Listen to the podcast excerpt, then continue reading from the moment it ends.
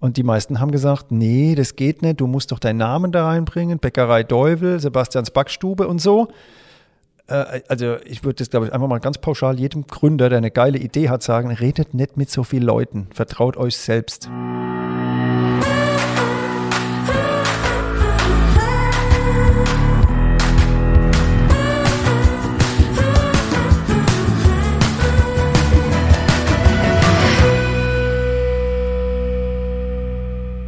Herzlich willkommen zu einer weiteren Folge unseres Podcasts Nachtschicht. Mir gegenüber sitzt halt nicht nur der wunderbare David Haas, sondern auch zu meiner Linken Sebastian Deuvel. Herzlich willkommen. Ja, hallo zusammen. Vielen Dank für die Einladung. Hat mich sehr gefreut, dass ihr gefragt habt, ob ich mal kommen möchte und Gast sein möchte in eurem Podcast. Sehr gerne. ja, wir freuen uns auch mega. Ähm, Sebastian Deuvel, ich stelle dich kurz noch vor. Du kommst aus Speyer hast eine Bäckerei, nennt sich die Brotpuristen. Vielleicht hat der ein oder andere schon mal was davon gehört, während der Hobbybäcker-Szene unterwegs ist. Der hat es vielleicht schon mal gehört und wir freuen uns mega, dass du heute bei uns bist. Das ist wahrscheinlich, du bist öfters im Podcast unterwegs, aber wahrscheinlich dein erster bei meinem Bäckerkollege, schätze ich mal. Ja, genau, so ist es. äh, spannend. Wir haben ja immer wieder äh, Gäste da, die mit dem Thema Genuss irgendwie was zu tun haben und Essen und ähm, heute sogar ganz speziell mit dem Backe. Ähm, David, du hast noch gar nichts gesagt?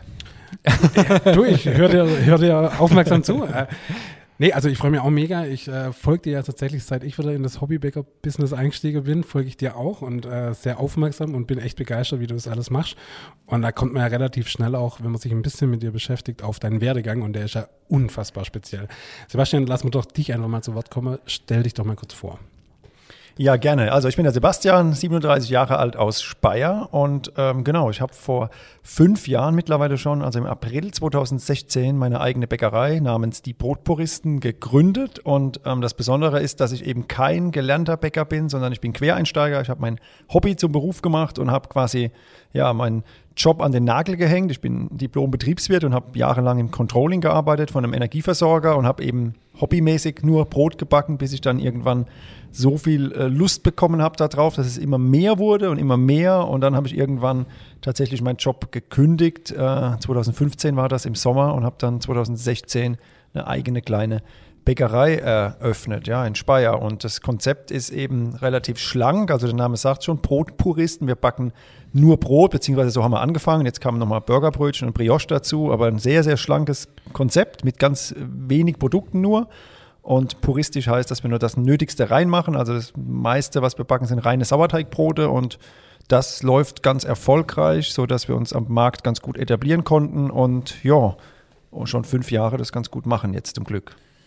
Ich finde es ganz cool. Also als ich meine Fotografausbildung damals gemacht habe, hatte ich einen Dozent und der hat zu mir immer gesagt, hey, ihr müsst euch eins merken, wenn ihr erfolgreich sein wollt, dann benutzt die 5a-Regel. Alles anders als alle anderen. Und das trifft auf dich zu 100 Prozent zu, finde ich. Also ich glaube, du machst ja nichts außer, also außer Brot backen machst du nichts wie ein normaler Bäcker, oder? Mm, fast nichts. Naja, gut, also um das mal ganz kurz zu erklären. Ähm, ich habe damals im Prinzip die Gunst der Stunde genutzt und habe gesagt, ich bin jetzt Neugründer, ich werde jetzt hier eine neue Bäckerei gründen, die es noch nicht so gab. Von null an im Prinzip kann ich jetzt das neue, äh, die Bäckerei neu gestalten und habe dann schon mal gesagt, ich habe keine Lust auf Nachtarbeit. Das heißt, wir fangen erst morgens um 7 Uhr an in der Backstube und verkaufen erst nachmittags unser Brot. Also 15.30 Uhr haben wir damals erst aufgemacht, mittlerweile sind wir bei 14.30 Uhr. Und da haben natürlich viele gesagt, gerade, aus, gerade auch erfahrene Bäcker, das kann nicht funktionieren. Wie soll das funktionieren? Nachmittags erst aufmachen, der, der Kunde will doch vormittags sein Brot. Ähm, das ist das eine schon mal. Also wir haben von 15.30 bis 18 Uhr damals ähm, nur aufgehabt. Und das andere war eben, dass wir nur vier Tage die Woche auf hatten und auch bis heute immer noch haben, Dienstag bis Freitag, weil ich gesagt habe, ja, das war in meinem alten Job sehr angenehm, dass wir, äh, dass ich eine normale Arbeitszeit hatte von Montag bis Freitag und ähm, Wochenende frei. Und so will ich es auch versuchen. Und bis heute ist es so, Samstag, Sonntag, Montag ist geschlossen und das war natürlich was, äh, was Neuartiges, wo viele gesagt haben, das, das kann nicht funktionieren. Du musst doch Samstag, Sonntag das Geschäft mitnehmen, du musst morgens aufmachen, du musst Brötchen anbieten, du musst Kaffee anbieten, Snacks. All das gibt es ja bei uns überhaupt nicht, bis heute nicht. Und ja, zur Verwunderung der Branche läuft es echt sehr, sehr gut. da ist die Frage an dich, irgendwann bist du neidisch, wenn du sowas hörst? ähm, also ich bin ja die Branche. ähm, nee, neidisch nicht. Aber ähm, ich habe den Weg, äh, also seit die Bäckerei eröffnet wurde, äh, ich weiß noch, die, der erste Berührungspunkt für mich war, dass mir eine Freundin ein Video geschickt hat vom Sebastian, ich glaube, das war so ein regionaler Fernsehsender äh, von eurer Eröffnung. Ähm, hier ein Bäcker, der keinen Bock hat, nachts zu arbeiten. Und ähm, das war so das erste, ich glaube, das war ein paar Tage, nachdem ihr aufgemacht habt.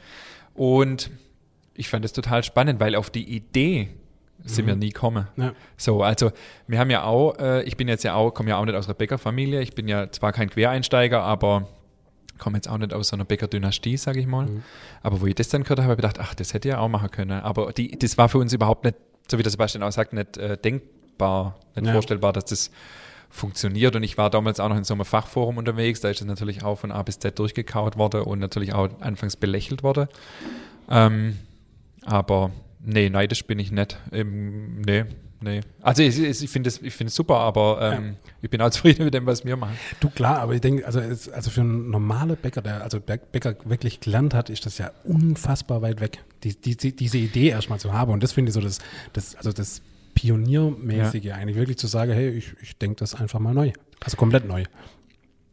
Ja, also ich meine, ich habe das damals auch ähm, aus einem anderen Blickpunkt gesehen. Ich habe erst, nachdem ich dann äh, die Idee schon quasi zu Ende überlegt ähm, ha hatte, damals, als das Konzept stand, habe ich mich dann mit Bäckern unterhalten, weil als Quereinsteiger, man hat ja gar nicht so viel Kontakt zu ähm, Bäckern aus der Branche. Also jetzt mittlerweile habe ich viele Kontakte, auch den, den Ingmar habe ich ja 2016 im Sommer kennengelernt. Aber damals war ich so in meiner kleinen Hobbybäckerblase und für mich war das alles so klar, dass das funktioniert. Für mich war das irgendwie so logisch. So, ach ja, die Leute gehen nachmittags Brot kaufen, dann kann ich vormittags da gemütlich backen und am Wochenende haben wir dann zu und dann können die Leute ja freitags ihr Brot fürs Wochenende kaufen. Für mich war das irgendwie logisch. Bis ich dann mit den ersten Bäckern gesprochen habe und auch mit der Handwerkskammer und dann war ich kurz vor Eröffnung bei einem Betriebsberater von der Bäckerinnung, habe dem mal meinen Businessplan hingelegt der ist fast vom Stuhl gefallen. Also der hat, der hat mir abgeraten, der hat gesagt, machen Sie es bloß nicht, Sie werden ins, äh, ins Verderben rennen. Ähm, dann weiß ich noch, auf der Südback habe ich mit einem Bäcker gesprochen, das war 2015, der auch gesagt hat, nee, mach das bloß nicht, das kann nicht funktionieren, lass das. Ähm, und da habe ich auf einmal angefangen zu grübeln. Also ja, ganz interessant, aber also ähm, vielleicht, ja, muss man als Quereinsteiger dann aber auch einfach mal, und zum Glück habe ich es ja so gemacht, ähm, sich selbst vertrauen. Und wenn man die fragt aus der Branche, die es schon jahrzehntelang so machen, wie sie es machen, kann man schnell wieder ins Grübeln kommen. Aber ja, zum Glück habe ich dann auf meinen Bauch gehört und habe es trotzdem gemacht. Also das ist was, wo, ähm, glaube ich, der Sebastian in der Branche steht wie kein anderer dafür, so dieses äh, Umdenken. Also dieses, äh, ja, Querdenken ist jetzt heute irgendwie ein negativ besetzter Begriff, aber ähm, er hat Sachen einfach gemacht, die, wo die andere einfach gesagt haben, das funktioniert nicht. Und er hat es halt einfach gemacht, weil er es ja gar nicht wusste, dass es nicht funktioniert, so wie du sagst, du hast ja nicht mit Leuten unterhalten. Und, ähm, und das finde ich so bereichernd auch. Aber ich würde gern, bevor wir, äh, das ist unheimlich spannend und interessant, aber ich würde gern, bevor wir äh, da noch weiter reingehen, ein bisschen weiter früher anfangen, gern. Und zwar würde mich mal interessieren, und das interessiert uns bei alle äh, Gäste hier in unserem Podcast, wie bist du aufgewachsen mit dem Thema Essen, mit dem Thema Genuss? Du hast ja sicher ähm, schon immer viel über Essen nachgedacht, sonst äh, kommt man nicht dazu, selber Brot zu backen. Und du hast ja auch Brotbacker angefangen, weil das Brot nicht mehr geschmeckt hat, das du so gekriegt hast. Wie war da dein Weg? Ja, also so intensiv, wie ich mich heute mit Essen befasse, war das natürlich früher nicht der Fall. Aber das ist, glaube ich, auch so ein bisschen der Zeitgeist, dass heutzutage generell man sich intensiver befasst mit den Lebensmitteln und wo kommen die Lebensmittel her und wie werden sie hergestellt. Aber ich kann sagen, ich bin aufgewachsen ähm, ja, in einem Dorf mit 3000 Einwohnern und das Besondere war eben, dass ähm, mein Vater immer gekocht hat, also eigentlich jeden Tag. Also bei uns gab es immer abends warmes Essen, weil mein Vater einen Vollzeitjob hatte und hat immer abends gekocht und das war immer so, ja, um 18 Uhr gab es Essen und ähm, da gab es auch schon oft als Beilage Brot, weil wir sind auch so eine Brotfamilie und, und, und da gab es dann eigentlich immer irgendwie auch ein frisches Brot und das gab es auch so als Beilage zu allem Möglichen, auch wenn es irgendwie Kartoffeln gab. Brot war immer auch da. Und äh, wie gesagt, ich bin mit, mit frisch gekochtem Essen, äh, mit gut bürgerlichem Essen, sage ich mal, aufgewachsen und war auch viel bei meinen Großeltern. Und auch da, äh, mein Opa wollte immer zu jedem Essen immer noch eine Scheibe Brot dazu. Und abends gab es ähm, ja, von Oma dann auf der Couch vom Fernsehen irgendwie zu Wetten das oder so, gab es dann auch irgendwie Reiterle, kennt ihr das? So klein geschnittene Butterbrotstücke. Also man nimmt eine Scheibe Brot, macht Butter drauf, schneidet es dann in so mundgerechte Happen. Das, als Enkelkind hat man das dann halt so gekriegt von der Oma und so ein bisschen Salz noch drauf, so kleine Butterbrot, Reiterle. Reiterle. Reiterle, ja. Also ich kenn's, aber Echt? halt nicht unter dem Begriff Reiterle. Sondern Aber, wie, wie, wie sagst du dazu? Butterbrot. Ja, ja, aber genau, also Butterbrot ist noch eine Butterbrotscheibe, aber wenn man die dann so in so kleine Stücke schneidet, ich sag mal so zwei auf zwei Zentimeter, dann Ja. sind das die Reiterle. Butterbrotstücke. Butterbrot, Reiterle. Okay, gut, okay, ist gut. egal. Ähm, ja, also auf jeden Fall war Brot schon immer ein, ein, ein, ein ziemlicher Bestandteil und, und, und Essen, frisches Essen und bei der Oma gab es auch immer frisch gekochtes Essen natürlich und in der Schule gab es dann belegtes Brot und ähm, ähm, ja, das war so die, die, die, die Kindheit, aber Thema Genuss hat bei mir dann angefangen, ähm, ja, schon so kurz nach dem Zivildienst habe ich mich intensivst mit Kaffee beschäftigt, wo das damals noch gar nicht so vertreten war, sondern heutz, also heutzutage haben ja ganz viele einen Siebträger und befassen sich da sehr intensiv damit, aber ich will es nicht zu sehr jetzt ausführen, aber nur damit ihr mal wisst, wo ich so herkomme. Es war so, im Zivildienst habe ich angefangen, Kaffee zu trinken und da gab es dann so einen großen Automaten im Krankenhaus, wo ich gearbeitet habe. Da konnte man draufdrücken, entweder Kaffee oder Espresso. Und dann war die Diskussion unter den Kollegen in der Mittagspause, was ist denn eigentlich Espresso? Und dann habe ich mich da so reingefuchst auch, weil so bin ich da, wenn ich was wissen will, dass ich dann gleich gecheckt habe, okay, es gibt Siebträger, es gibt spezielle Röstungen, es gibt spezielle Bohnen. Ähm, wenn man einen geilen Espresso trinken will, muss man sich da richtig reinfuchsen und mit befassen. Und dann habe ich ja mein Geld in die Hand genommen auch und habe mir einen Siebträger damals schon gekauft und eine Mühle und und und und habe dann schon mit 19 Jahren also mein, mit meinem eigenen Siebträger da rumgemacht, weil das damals noch nicht so vertreten war. Das ist jetzt schon ja, knapp 20 Jahre her, sage es jetzt extra. Ich bin da schon jemand und das ist, glaube ich, beim Brotbacken auch heute noch so. Mir reicht es da nicht, wenn irgendwie äh, irgendwas nur gut ist. Ich will es dann richtig gut machen. So. Und, und, und, und. Ja, das ist das Thema Genuss so ein bisschen aus meiner Kindheit und ja, ansonsten, keine Ahnung, würde ich sagen, äh, hatte ich natürlich auch so meine Zeit als Teenager, wo ich natürlich auch mal zum, zum, zum Fastfood ähm, großen M gegangen bin. Also ich will jetzt nicht sagen, dass ich irgendwie ein totaler Gourmet-Kulinariker war ein, als Teenager, eher im Gegenteil, aber das kam jetzt alles erst ein bisschen später. Cool, spannend. Ich bin ja froh, dass du hier keinen Kaffee wolltest. Nein, alles gut, aber Deswegen äh, habe ich ihm Schein. Ja, geschenkt vorher. nee, aber wie gesagt, ähm, ja, alles gut. So, also dann bist du, ähm, die Geschichte kenne ich schon ein bisschen von dir, eines Abends mit deinen Kumpels ähm, beim Essen gewesen und da gab es irgendwie, gibt es da Pfälzer Teller mit Brot und da war das Brot nix und ähm, das hatte gestunken, dass man schon so lange kein gutes Brot mehr kriegt. Dann hast du angefangen, selber Brot zu backen, hast du vorher auch schon kurz ausgeführt. Aber das ist ja dann schon nochmal ein extremer Schritt vom selber mal einen Sauerteig machen, selber daheim ein Brot backen, bis man dann eine eigene Bäckerei gründet. Ich weiß, weil ich den regulären Weg gegangen bin, es gibt gewisse Regularien, um eine Bäckerei überhaupt eröffnen zu dürfen. Und das ist was, was mich unheimlich, interessiert. Wie hast du das geschafft? Also erstens mal, wie, wie war der Weg dann vom ersten Brot, bis äh, der Gedanke in dir gereift eine Bäckerei aufzumachen? Und wie hast du das vor allem äh, mit der Behörde hinkriegt? Also, das stimmt tatsächlich. 2012 im April habe ich angefangen, hobbymäßig Brot zu backen mit einem selbstgezüchteten Sauerteig und eröffnet habe ich ja erst 2016. Da war ein bisschen was dazwischen. Aber ähm, ja, der Reihe nach. Also ich habe ja dann mich so reingefuchst, dass ich dann irgendwie eine kleine Hobbybackstube hatte mit kleinem Spiralkneter und, und Backofen und so weiter und habe ja anfangs wirklich nur für mich und für Freunde so gebacken. Das heißt, ich hatte gar nicht die Idee, irgendwie eine Bäckerei zu eröffnen. Da bin ich relativ, äh, ja, ähm, hoppla die hopp dazu gekommen, nachdem ich einen Pop-Up-Store gemacht habe, wo ich mal eine Woche lang Brot verkauft habe ähm, an Endkunden, um zu gucken, wie das ankommt, mein eigenes Brot. Und da war die Nachfrage so groß, das hätte ich niemals gedacht. Die Gut. Leute standen Schlange. Kurze Zwischenfrage. Ja. Wie war das mit Genehmigungen für den Pop-Up-Store? Ja, das stimmt. Das war davor nämlich. Also, ich war mal auf einer Existenzgründermesse, wo ich schon den Gedanken mal hatte, Brot gewerblich verkaufen zu wollen und habe da gefragt bei der Handwerkskammer und da wurde mir gesagt, nein, du musst Bäckermeister sein oder du musst einen einstellen und den darfst du auch nicht auf Minijob-Basis einstellen, der muss mindestens 20 Stunden pro Woche arbeiten.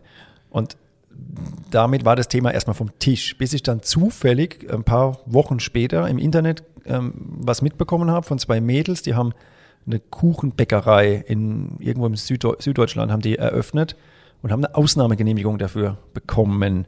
Und da auf einmal hat sich so eine Welt für mich geöffnet. Da habe ich was von einer Ausnahmegenehmigung gelesen, dann habe ich die Handwerksordnung mir angeschaut und dann bin ich nochmal zur Handwerkskammer und habe die quasi mit ihren eigenen Gesetzen konfrontiert und habe gesagt, hier steht's doch. Das, was ihr mir gesagt habt auf der Messe, das, das, das, das ist nur die halbe Wahrheit. Man kann auch eine Ausnahmegenehmigung erwirken. Und das hat dann auch tatsächlich geklappt. Ich musste einen Antrag stellen und musste erklären, was ich da tun will und wie ich das tun will. Und dann wurde das geprüft von dem ja, ähm, Vorsitzenden der Handwerksrolle. Und dann musste ich eine Prüfung ablegen. Ähm, beim Bäckerinnungsverband Südwest musste ich einen Tag lang acht Stunden Sauerteigbrot und Brötchen backen und habe dann bestanden und habe daraufhin dann im Januar 2015 den Eintrag in die Handwerksrolle als Quereinsteiger bekommen. Und das war für den Pop-Up-Store? Das war erstmal nur für den Pop-Up-Store. Mhm war auch befristet oder limitiert auf gewisse Produkte. Das stand auf der Handwerkskarte drauf, nur für Sauerteigbrot und Kleingebäcke und so. Also definitiv keine Kuchen, keine Torten etc. Hat mir aber gereicht. Und damit hatte ich dann die Genehmigung, die Erlaubnis, im Pop-Up-Store Brot zu verkaufen. Und das war so ein Hirngespinst. Mit meinen Kumpels abends haben wir das so uns überlegt, haben gesagt, hey, das wäre doch mal ganz cool, wir machen hier in Speyer so einen kleinen Laden auf für eine Woche und ähm, verkaufen da Brot. Und dann haben wir das auch gemacht. Also ich habe mir eine Woche Urlaub genommen und dann eine Woche lang vormittags Brot gebacken und nachmittags verkauft im Pop-Up-Store. Und da war schon nach einer halben Stunde immer alles ausverkauft. Das war einfach nur krass. Also da war extrem viel Nachfrage nach dem Brot. Mhm. Und ja. Ähm, ich kenne ja die Bilder von dem Pop-Up-Store und was ich mich da schon immer gefragt habe, wie erklärst du dir, also wie hast du das bekannt gemacht? Klar, deine ja. Kumpels, deine Bekannte, deine Familie, aber ähm, das war ja, waren, ja. ja nicht, waren ja nicht nur die. Nee, also ich hatte damals schon, also bis, bis heute fällt mir Marketing ganz relativ leicht zum Glück. Ich habe immer irgendwelche verrückten Ideen. Und damals war es so, dass ich auch mit meinen Kumpels diskutiert habe, wie kriegen wir das denn jetzt äh, bekannt gemacht? Und äh, ich habe damals noch in Ludwigshafen gewohnt und in Ludwigshafen ist der, äh, die Sendestelle oder wie sagt man da, die Zentrale von RPR1, ein ganz großer Radiosender bei uns. Ähm, und die Morning Show von RPR1 wird von 300.000 Leuten etwa gehört. Und ich bin damals zum Studio gefahren und habe für die Morning Show, für den ähm, Moderator, der heißt Kunze, ähm, habe ich ein RPR1 Brot gebacken, so ein 2 Kilogramm Brot mit Logo drauf. Mhm. Habe ich so mit, mit Mehlstaub drauf gemehlt und habe das abgegeben unten. Und ähm, ja, dann haben die gesagt, ja, der Kunze ist gerade auf Sendung, warte doch ganz kurz. Und dann kam der runter und hat mich da mitgenommen ins Studio. Und dann hat er sich voll über das Brot gefreut und hat da mit mir so eine kleine Aufnahme gemacht. Und äh, ja, dann hat er da von dem Brot und von dem Konzept erzählt. Ich habe die Aufnahme immer noch auf dem Handy drauf als, als Sprachmemo. Ähm, Januar 2015 hat der dann in der Morning Show für 300.000 Zuhörer gesagt, dass ich da einen Pop-Up-Store machen werde. Und das war natürlich dann der Knaller. Ja, da kamen dann die, die Leute von überall her. Ja, war cool. Ja, echt. Also das heißt, Story. Ähm, ja, coole Story. Du hast so ein bisschen ein Händler dafür schon immer. Das sehe ich ja auch äh, jetzt noch. Und dann so ein bisschen Glück noch dazu und das ja. war so ein bisschen der Schlüssel für den Pop-Up-Store, oder? Also ich sage mal so, das Schöne an, an, unserem Produkt ist ja, ne, äh, das kannst du bestimmt bestätigen, Brot verbindet die Menschen. Und hm. wenn du mit einem guten Brot irgendwo hinkommst, dann ist das immer ein Türöffner. Also selten, dass da mal einer sagt, ach nee, Brot will ich nicht. Also wenn du ein geiles Brot dabei hast, dann kommst du ins Gespräch, du kommst sofort irgendwo rein, du, du, du wirst empfangen. Noch dazu, wenn es warm ist, wenn es duftet, da kann ja keiner widerstehen. Ja, und so. Aber ich habe das damals so nicht geplant. Ich wollte das Brot nur unten abgeben, habe einen kleinen Brief dazu geschrieben und habe gedacht, schauen wir mal, was passiert. Aber dass ich dann reingeholt wurde, dass dann ähm, eine Aufnahme gemacht wurde, dass die gesendet wurde, das konnte ich natürlich nicht wissen, aber das war so Glück des Tüchtigen. Ja. ja. War ja. das live oder? Nee, die haben es aufgezeichnet und haben es dann äh, einen Tag vor Eröffnung des Pop-Up-Stores haben sie es ausgestrahlt. Also perfekt. Perfekt. Ja. war wirklich cool. Ja. Cool. Ja. Und dann ähm, hattest du den Pop-Up-Store ähm, aber nochmal zurückschwind zu dem, ja. zu dem ersten Brot oder zu den ersten paar Versuche, da hat ja sicher auch nicht gleich alles funktioniert. Ähm, du hast ja sicher nicht Sauerteig angesetzt, der ist sofort was geworden und das erste Brot war gleich perfekt. Ähm, das war sicher auch ein langer Weg. Wo hast du dir das ganze Wissen überhaupt hergeholt, das Know-how? Also, äh, ich bin ja Controller, bin so ein Zahlen, Daten, Faktenmensch. Das heißt, ich habe ja, als ich angefangen habe mit Brotbacken, habe ich schon gecheckt, man muss auf gewisse Dinge achten. Das war aber so intuitiv irgendwie in mir drin, weil ich vorher schon mit, mit Pizzabacken so ein bisschen rumexperimentiert habe und mit so einem dicken Pizzastein schon so erste Gehversuche gemacht habe und habe gemerkt, wenn im Rezept steht drei Gramm Hefe, dann sind es drei Gramm und sind keine fünf Gramm und keine sieben Gramm. Und mhm. Ähm, ich glaube, das hat mir geholfen, dass ich schon immer so ein ganz genauer Mensch bin, der auf Zahlen, Daten, Fakten guckt. Und ich habe mir ganz, ganz, ganz viele Notizen gemacht. Und damals war die Hobbybäcker-Welt ja noch eine andere äh, wie heute. Es gab fast keine Literatur, es gab nicht so viele Foren und Facebook-Gruppen wie heute.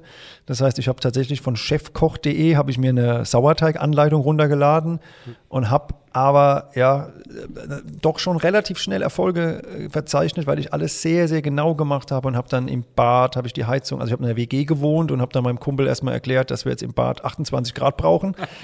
habe die Heizung hochgebollert und ähm, ja, habe da versucht, die Dinge einfach genau zu machen. Und dann hat es natürlich, am Anfang hat es noch nicht so gut geklappt, aber es wurde dann relativ schnell echt gut. Und dann hatte ich eine riesen Mappe mit Notizen und habe immer nur einen Parameter verändert. Also wenn ich heutzutage mit Hobbybäckern rede, ähm, meistens wollen die zu viel, zu schnell und sagen, ja wunderbar, und jetzt habe ich da ein Rezept und was ist, wenn ich da jetzt noch Kürbiskerne reinmache und Sesam und so, sage ich, Moment, stopp, langsam. Du backst jetzt ein Rezept, Roggenmischbrot backst du jetzt 30 Mal bis es drin ist. Und das machen viele nicht. Mhm. Und das habe ich aber gemacht. Ich habe das eine Brot, das Roggenbrot, was wir heute auch noch verkaufen, habe ich bestimmt 40, 50 Mal gebacken. Nur das eine Brot, immer wieder und immer nur einen Parameter leicht geändert. Und so, so kam dann ja, irgendwann ein gutes Brot bei raus. Also viel also Trial and Error. Du, ja. ja. viel mhm. Trial and Error, Learning in Do. Also ja. klar, es gab damals schon den Blötzblock, da habe ich mir ein bisschen was rausgezogen, aber wir sprechen jetzt von April 2012. Da ja, war der auch noch in den Kinderschuhen. Literatur gab es sehr, sehr, sehr wenig. Ich habe mir YouTube-Videos angeguckt, auch ähm, wie Bäcker Brote rund wirken, irgendwelche alten Bäcker-Videos angeguckt und da versucht, ein bisschen was aufzuschnappen. Ich habe mir Videos von französischen Bäckern angeguckt, wie die Baguette rollen und so und ja, ansonsten Trial and Error gebacken und geguckt, was rauskommt. Ja. Okay, also jetzt sind wir irgendwann im Jahr 2015, der Pop-Up Store, Anfang 2015. Und ähm, wie kam dann der Sprung zur richtigen Bäckerei? Also, äh, das war ganz, ganz witzig. Da gibt es noch einen, einen, einen, Zeitungsartikel, den kann man jetzt noch na nachlesen. Nach dem Pop-Up Store, am letzten Tag, hat mich die örtliche Zeitung, die Rheinpfalz, gefragt, äh, ob sie ein kurzes Interview mit mir führen können, habe ich dann auch gemacht. Und dann haben die mich natürlich gefragt, wie es jetzt weitergeht, ob ich mir vorstellen könnte, eine Bäckerei zu eröffnen. Dann habe ich wie aus der Pistole geschossen gesagt, nee, auf keinen Fall. Die Woche war viel zu anstrengend. Ich werde auf keinen Fall eine Bäckerei eröffnen. Ich will das weiterhin als Hobby machen. Ich freue mich jetzt wieder auf Montag, wenn ich wieder in meinem Bürostuhl sitzen darf. Und so war es auch. Also ich war wirklich platt, weil man muss sich vorstellen, ähm, ja, acht Jahre lang oder so im, im Büro gearbeitet äh, und dann eine Woche Handwerk auf den Beinen stehen. ähm, und das war die, der Pop-Up-Store war Harakiri, weil ich habe ja vormittags gebacken, nachmittags im Laden dann verkauft und dann wieder Sauerteig etc. ansetzen für den nächsten Tag. Na, was heißt Harakiri? Weil für so einen Büromenschen ist das Stress war auf das einmal. Ordentlich, ja. Ja. Was, was, ja. was hat dein Arbeitgeber gesagt? Äh, Stichwort Erholungspflicht im Urlaub. ähm, kein Kommentar. Nein, also, die, die, haben mich tatsächlich damals echt unterstützt und so. Die haben das ja alles mitbekommen von der Pike auch, ja, weil die haben ja in der, in der Mittagspause haben die immer Brot von mir bekommen zum, zum Essen. Das waren meine ersten Testesser. Das war auch immer ganz witzig. Also ähm, auf jeden Fall wollte ich nach dieser, äh, nach dieser Woche Pop-Up Store auf keinen Fall eine Bäckerei eröffnen, aber dann ist Folgendes passiert, dann haben mich die Leute, ich will nicht sagen genervt, aber äh, letzten Endes war es doch so. Ich habe Anrufe bekommen, E-Mails bekommen und die krasseste Story ist die, dass ich ähm, bei meinem damaligen Arbeitgeber, ich saß da an meinem Schreibtisch, klingelt das Telefon und da steht auf dem Telefondisplay Empfang, also unten die Pforte. Und dann nehme ich das Telefon ab und dann ist da wirklich unten der Pförtner dran und sagt, ähm, Herr Teufel, ich kann mir das gerade nicht erklären, aber hier steht eine Frau, die will Sie sprechen und die erzählt irgendwas von Brot. Die muss doch falsch sein. Und dann, ja, kein Scheiß. Und dann habe ich äh, gesagt, ja, nee, ich glaube schon, ich weiß, was die will. Und dann bin ich runtergegangen und dann hat die auf mich eingeredet. Das Brot war so lecker, doch kein Scheiß, Wahnsinn. das Brot war so lecker und das kann doch nicht sein. Jetzt haben wir ihr die Nase lang gemacht und ich soll doch bitte weitermachen. Und so habe ich auch E-Mails bekommen und so. Also die Leute waren richtig begeistert, dass da irgendwie einer kommt und backt da ein Sauerteigbrot. Ähm, die haben auf mich ja eingeredet, mach doch bitte weiter. Und dann ähm, waren die, die, die Schmerzen von dieser anstrengenden Woche auch wieder schnell vergessen. Und dann war das so eine Bauchentscheidung. Ich habe dann irgendwie in den Spiegel geguckt und da, damals war ich 31 und habe mir gesagt, wenn nicht jetzt, wann dann? Also entweder du arbeitest jetzt noch 30 Jahre hier ähm, beim Energieversorger im Controlling oder du nimmst dir ein Herz und hörst auf deinen Bauch und ja, ähm, probierst es aus, weil ich will nicht mit 65 in den Spiegel gucken und sagen, ah, damals hättest du doch. Mhm. Und so war es dann auch. Dann habe ich gekündigt zum 30.06.2015 ohne einen Plan, ohne einen Laden, ohne irgendwas. Also ich wusste einfach, ich muss das jetzt machen Klasse. und hatte ich hatte kein Konzept, nix. Also was heißt kein Konzept? Ich hatte ein paar Ideen. Ich hatte Ideen, ja, aber nix, kein Laden, kein, kein, kein gar nichts, ja. Ich wollte mal fragen, hast du den Pop-Up-Store damals schon unter dem Namen Die Brotpuristen betrieben oder kam das später erst? Also das mit dem Purismus war schon immer da, beziehungsweise, naja, ich hatte mal so einen Brainstorming-Abend in der WG, da kamen einige lustige Ideen auf, aber das mit dem Puristischen, da ist das, das war dann irgendwann fix. Und dann hieß der Pop-Up-Store, der hieß einfach nur puristische Brote und Baguette. Ganz blöd eigentlich, ja, puristische Brote und Baguette. Und dann war es so, dass ich diesen Namen, die Brotpuristen, schon im Kopf hatte und auch jetzt kommt wieder was. Ich habe dann mit vielen drüber gesprochen. Und die meisten haben gesagt, nee, das geht nicht, du musst doch deinen Namen da reinbringen, Bäckerei Deuvel, Sebastians Backstube und so. Äh, also ich würde das, glaube ich, einfach mal ganz pauschal jedem Gründer, der eine geile Idee hat, sagen, redet nicht mit so vielen Leuten, vertraut euch selbst. Weil jetzt ist mir im Nachhinein klar, was, was sollen andere einem dafür Tipps geben? Ein paar Tipps von Freunden sind immer wichtig und gut, aber gerade bei so einer Namensfindung, ja. Und zum Glück habe ich dann dieses, die Brotpuristen gewählt. Ich bin super happy mit dem Namen, aber die meisten haben gesagt, du musst doch der Name rein, jede Bäckerei heißt doch hier Grimmer, Meier, Schulze. Nee, also Ja, ja. das war damals relativ neu, dass man so einen Begriff wählt. Also ja, aus puristische Brote und Baguette wurde die Brotpuristen und genau, äh, Eröffnung war April 2016. Genau. Ich habe jetzt nochmal schön nachgefragt. Du hast kündigt am 30. Juni 2015, ja, ohne zu wissen, was kommt. ja, Ohne, also Ja. zwar ein paar Ideen, aber ohne Ja. Businessplan, Ja. ohne. ja. Okay, das ist crazy. Das ist echt geil. ja. hattest, du mal, hattest du mal kurzzeitig den, den Gedanke, äh, wirklich den klassischen Bäckerweg einzuschlagen? Nee, Nie? nee. Okay. Ich habe, also ja, wir können ja offen reden. Ich habe ein bisschen Backlufen, Backstubenluft geschnuppert. Also ich wollte einmal, wollte ich tatsächlich eine Woche Praktikum bei einem Bäcker machen. Das war 2014. Ähm, kleiner Handwerksbetrieb und nach dem ersten Tag habe ich dann abgebrochen. Wenn er das hört, erfährt er jetzt die Wahrheit. Ich habe damals dem Bäckermeister gesagt, dem Backstubenleiter, habe gesagt, war mir zu anstrengend. Es war auch anstrengend, aber ich habe gesagt, war mir zu anstrengend. Hey, sorry, ich kann es doch nicht machen. Aber eigentlich war das Enttäuschende, wie da gebacken wurde. Also ziemlich viel aus dem Sack und viele Backmischungen. Und das Schlimmste war eigentlich ähm, die, ja, die Brezel oder das Laugengebäck, weil ich war damals so als Hobbybäcker, war das sowas, da hast du keine Berührung dazu und da habe ich dann mich gefreut, als es dann hieß, so, jetzt machen wir die, die Brezeln und die Laugengebäcke. Und dann dachte ich, wunderbar, jetzt sehe ich das mal. Und dann hat der eine Geselle zu mir gesagt, jetzt geh mal runter in den Keller, da steht eine große Gefriertruhe, die machst du mal auf und dann holst du mal zwei große Tüten raus. Und dann legen wir die auf die Bleche und backen die ab. Also das war Thema Brezel. Und da war ich damals ein bisschen frustriert und habe damals schon so gemerkt, äh, ich glaube, das ist nicht das, was ich will. Ich will da mein eigenes Ding machen und äh, vielleicht, ja, keine Ahnung, war das auch nur der falsche Bäcker. Bei einem anderen hätte ich vielleicht ein Praktikum dann gemacht, äh, aber ich habe da einfach mein Ding dann versucht zu machen. So, so kam das. Aber was war jetzt eigentlich deine Frage, Ingmar? Nee, nee, es war äh, seine Frage. Ich habe nur, äh, ich bin jetzt nur ein bisschen äh, sprachlos, weil das wusste ich selber nicht, dass du, ähm, ich habe immer gedacht, du hast kündigt und dann war klar, du machst deine Bäckerei auf. Also, dass ich eine Bäckerei aufmache, war klar. Aber ich hatte Aber du hattest keinen Laden, ich hatte keinen kein, ähm, Laden. Ich habe also ich mache gerne den zweiten Schritt vom ersten, Mhm. was meistens klappt, zum Glück, wirklich zum Glück. Ähm, also willst nicht meine, also ihr wollt nicht wissen, was meine Eltern damals gedacht haben. Die waren natürlich, weil ich hatte einen guten Job, muss man schon sagen. Ich hatte echt einen guten Job und war auch Gruppenleitung, Dienstauto. Ich hätte mir damals ein, in dem Jahr ein nagelneues Auto konfigurieren können und alles, aber war mir alles scheißegal. Ich hatte so Bock auf das Brotbacken, ich hatte da so Lust drauf gehabt. Ich habe alles auf diese eine Karte gesetzt, aber jetzt muss man auch mal fairerweise eins sagen. Ich hatte ja den, die ausgebildete ähm, Ausbildung bzw. Studium, Diplom Betriebswirt mit Berufserfahrung. Ich hatte ein bisschen Ersparnisse, das heißt, ich wusste, wenn es schief geht, habe ich Geld verbrannt, aber mehr auch nicht. Ich hatte noch nicht viel Verantwortung, also äh, ja, ich war für mich alleine letzten Endes, ohne Kinder oder irgendwas. Das heißt, ich habe gesagt, jetzt oder nie, ich bin jetzt 31, jetzt ist die Chance.